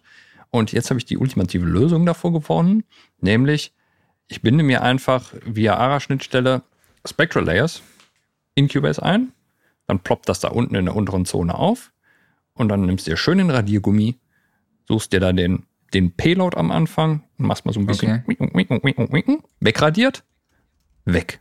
So geil. Ne? Also es ist wirklich dann spurlos verschwunden. Dann machst du es wieder zu und fertig. Und jetzt, seit Spectral Layers sich so bequem halt via ARA-Schnittstelle einbinden lässt, mache ich das auch, weil vorher war es halt einfach ein ätzender Workflow, dass du sagst, okay, ich muss erstmal den Bereich exportieren, ich muss ihn mir in irgendeinen Editor reinladen, also sei es jetzt Wavelab oder sei es von mir aus auch der RX-Editor, gehe dann da in die Spektralansicht, editiere es weg, speichere das, exportiere das, reimportiere das in Cubase, ne? So, und äh, wenn du das halt öfters mal machen musst innerhalb des Projektes, da geht halt sehr, sehr viel Zeit drauf. Und so jetzt einfach einmal kurz Spectral Layers öffnen, erscheint dir direkt unten in Cubase, wegradieren. Und du musst ja noch nicht mal speichern, es ist einfach drin. Ne? Ja, super geil. Jo, ich habe den Nambrini Audio Acoustic Voice Guitar Preamp. Das ist ein langes dabei. Wort. es ist schon ziemlich lang. Also es ist ein Gitarrenverstärker, also eine Simulation eines Akustik-Gitarrenverstärkers von der Firma Nambrini Audio. Ich bin mir gar nicht sicher, ob ich das Ding mal als Aufreger der Woche dabei hatte, Ich glaube nicht. weil ich am, oder ob ich es als Workflow der Woche schon mal dabei hatte. Ich weiß es ganz nicht, nicht ganz genau. Weil ich hatte es mir gekauft Mhm. und war dann erst gar nicht so überzeugt davon. Also ich Mhm. fand es eigentlich kacke. Ich habe es einmal aufgemacht und fand es irgendwie, ja, klingt irgendwie nicht so geil. Mhm. Und dann habe ich es auch wieder zugemacht. Also es war so eine, ist so eines dieser Plugins, was man dann irgendwann mal wieder in seiner Plugin-Liste entdeckt. Und wenn man dann die Zeit hat, sich mal auch intensiver damit auseinandersetzt. Und dann bin ich zu der, ja, zu dem Entschluss gekommen, dass es doch ganz geil ist. ähm, ich habe da, ich habe so eine Levinson Akustikgitarre, das ist so ein Schweizer ähm, Gitarrenbauer. Und da bin ich dann DI in den Rechner gegangen und habe dann das Plugin draufgepackt. Also es äh, simuliert auch unterschiedliche Akustikgitarren, also von angefangen von der Jumbo von Gibson oder von der Martin oder von der Takamine kann man da verschiedene Klangcharakteristiken schon mal einstellen und das ist schon echt die Unterschiede, die Kontraste sind schon wirklich sehr extrem. Von daher, was ja eigentlich gut ist, das heißt, es gibt wirklich unterschiedliche Sounds, die man da auch direkt, wie gesagt, von der Klangcharakteristik, Klangcharakteristik ausgehen kann. Mhm. Und äh, es gibt aber auch noch unterschiedliche Mikrofone, die man auswählen kann. SM57, U87 und dieser ganze Kram. Mhm. Man kann die Position bestimmen. Ähm, man kann äh, die Distanz bestimmen. Es ist ein Comp dabei. Äh, es ist ein EQ dabei. Und es ist auch ein Reverb dabei, der auch ein Low- und High-Cut High -Cut hat. Finde ich ganz cool. Es gibt einen Delay. Und es gibt auch diverse Modulationen. Also es ist echt, und dann äh, habe ich mich da mal mit auseinandergesetzt. Und als ich dann die Jumbo ausgewählt habe und ein bisschen da gedreht habe, auch an der Mikrofonierung, da klang das schon echt ganz geil, muss Mhm. ich sagen. Also, und jetzt finde ich es cool und es gibt auch tu- aktuell auch den Summer Sale. Also es gibt das Plugin aktuell für 25 Dollar statt 29. Ach Quatsch, genau. Statt, es gibt es aktuell für 25 Dollar statt 29 Dollar. Nee, Mhm. natürlich statt 99 Dollar. ähm, genau, das ist mein Workflow der Woche. Sehr cool. So, dann hast du uns noch einen Offline-Modus mitgebracht. Genau, mein Offline-Modus ist Lecker Mittag. Ich weiß nicht, ob ihr den kennt. Nee? Das ist ein Podcast von Bosse, Mhm. der da mit unterschiedlichen Künstlern kocht. Dann quatschen die halt auch, ne? Die Quatschen natürlich dann über das Rezept, über das Kochen selbst und äh, über die Produkte, die eingesetzt werden, aber halt natürlich auch über äh, Musik. Und dabei ist neulich halt auch Markus Wiebusch zu Gast, also Mhm. der Sänger von Ketka. Ketka ist auch eine meiner Lieblingsbands, ne? Die haben mich Mhm. auch lyrisch sehr geprägt und äh, genau. Früher in der Disco gehört, in der Insel in Saarlouis. Bei Indie-Partys war Mhm. das so mein, mein Partyknaller, so das Mhm. Highlight. Und äh, ja, das fand ich ganz cool, habe ich mal reingezogen, kann man sich echt mal geben. Ich finde Bosse auch echt ganz cool. Also auch seine Texte mag ich sehr. Und jo, das war mein Offline-Modus. Magst du eigentlich Kochsendungen? Tatsächlich, ja. Mhm. Und Tina guckt sogar immer diese auf ZDF, diese, wie heißt das, Kochduell oder so? Kochduell gibt es jeden mittags Fall. Ja. live, läuft wahrscheinlich schon seit 20 Jahren, ne? Mhm. Mit dem, mit diesen ganzen mega bekannten Fernsehköchen. Mhm. Kochs, genau, Fernsehköchen. Äh, und das finde ich schon immer ganz geil, ne? So, und kriege ich auch immer Hunger. Das ist das Problem, ne? Du früher Wieso, magst du die nicht oder Doch, magst doch. du sie sehr? Äh, Nee, ich mag die gerne. Also äh, es ist natürlich immer so ein bisschen von, von Sendung zu Sendung unterschiedlich und lebt auch stark vom Moderator.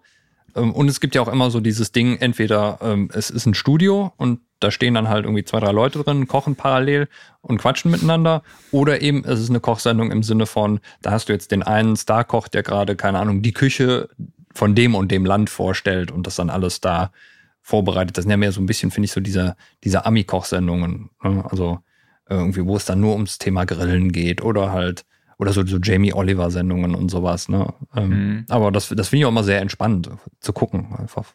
Und, und ja, das sollte man nicht mit leerem Magen gucken, sonst hat man Hunger danach.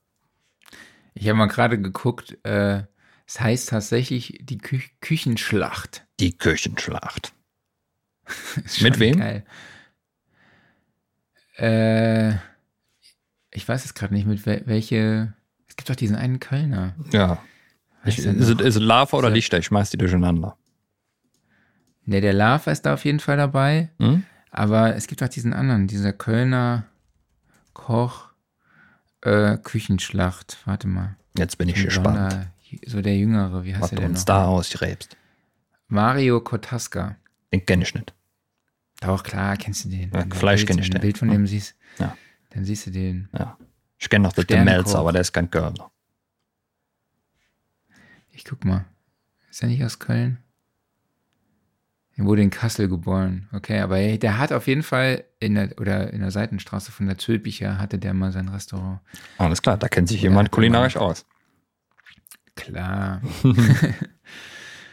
Jo, kommen wir zum Gear Corner, ne? Mhm, genau. Was hast du dabei? So, wir haben hier einmal UAD Spark. Hast du die Entwicklung von Spark eigentlich in letzter Zeit weiterverfolgt? So ein bisschen Also bisher UAD durch User. Sound Recording News halt. Ne? Mhm. Also da bin ich ein bisschen so im Loop. Warum? Ähm, ich habe noch, ich habe es nicht weiter verfolgt, aber es ist auch noch nicht aufgeploppt, dass mal so große Vergleiche gemacht wurden zwischen so Spark-Versionen und den DSP-Versionen von Plugins. Hast du da schon irgendwas mal so genauer verfolgt? Gibt es da Unterschiede oder ist es wirklich eins zu eins identisch? Also klanglich soll es keine Unterschiede geben, was mhm. ich jetzt gehört habe, aber es soll wohl in der Performance Unterschiede geben. Mhm. Aber ich will mich da jetzt auch nicht so zu weit aus dem Fenster lehnen. Aber das, was ich gelesen habe, ist, dass die nativen Sachen nicht so performance-raubend sind. Das ist eigentlich interessant, weil man denkt ja, dass ein DSP-Plugin, weil es auf einem DSP läuft, gerade besonders performance-hungrig ist ne? oder CPU-hungrig. Ja. Entweder haben sie natürlich gut optimiert oder beziehungsweise andererseits die DSPs auf den URD-Karten, die sind auch ein bisschen in die Jahre gekommen. Na, glaube ich auch nicht mehr die mhm. aktuellsten. Ähm, ja, vielleicht sind die halt einfach die aktuellen Prozessoren so schnell, dass denen das alles völlig Latte ist und eigentlich mhm. die DSP-Karte eher der Dongle war. Ja, jedenfalls äh, zurück zur News. Es gibt jetzt die, äh, die Pultec Passive EQ Collection innerhalb von Spark und äh, darüber hinaus Unterstützung für Apple M1 Prozessoren oder auch ja. M2, beziehungsweise man nennt es ja allgemein Apple Silicon ja, also im Endeffekt die Pultic EQs sind jetzt auch dabei und ja, sprich UA macht weiter, portiert nach und nach das Portfolio rüber und ja, so sieht das aus. Richtig. Richtig. Aber neulich habe ich auch noch einen Artikel gelesen, dass der M1 von 2000, also von dem 13 Zoll MacBook von 2020 performanter sein soll als der aktuelle. Ähm, ja, das habe ich auch gehört, dass irgendwie der M2 gar nicht so schnell ist oder wie auch immer. Ich habe es dann nicht weiterverfolgt, aber wenn das so sein sollte, dann macht Apple schon wieder komische Sachen, anstatt irgendwie, ich meine, die kam jetzt schon mit dem M2 und irgendwie der Mac Pro ist immer noch nicht da und jetzt ist der M2 dann irgendwie vielleicht doch nicht so schnell oder wie auch immer und äh, keine Ahnung. Es, es verwässert dann so ein bisschen. Ja, es bleibt spannend. Ne? Es bleibt spannend, ja. Ja. So mal gucken, ob noch ein Mac Pro kommt oder ein, ein iMac Pro oder was auch immer. Ne? Oder ja. irgendwo, vielleicht ist doch der Mac Studio jetzt das Ende der Fahnenstange. Wir wissen es nicht. Mal gucken, was wird.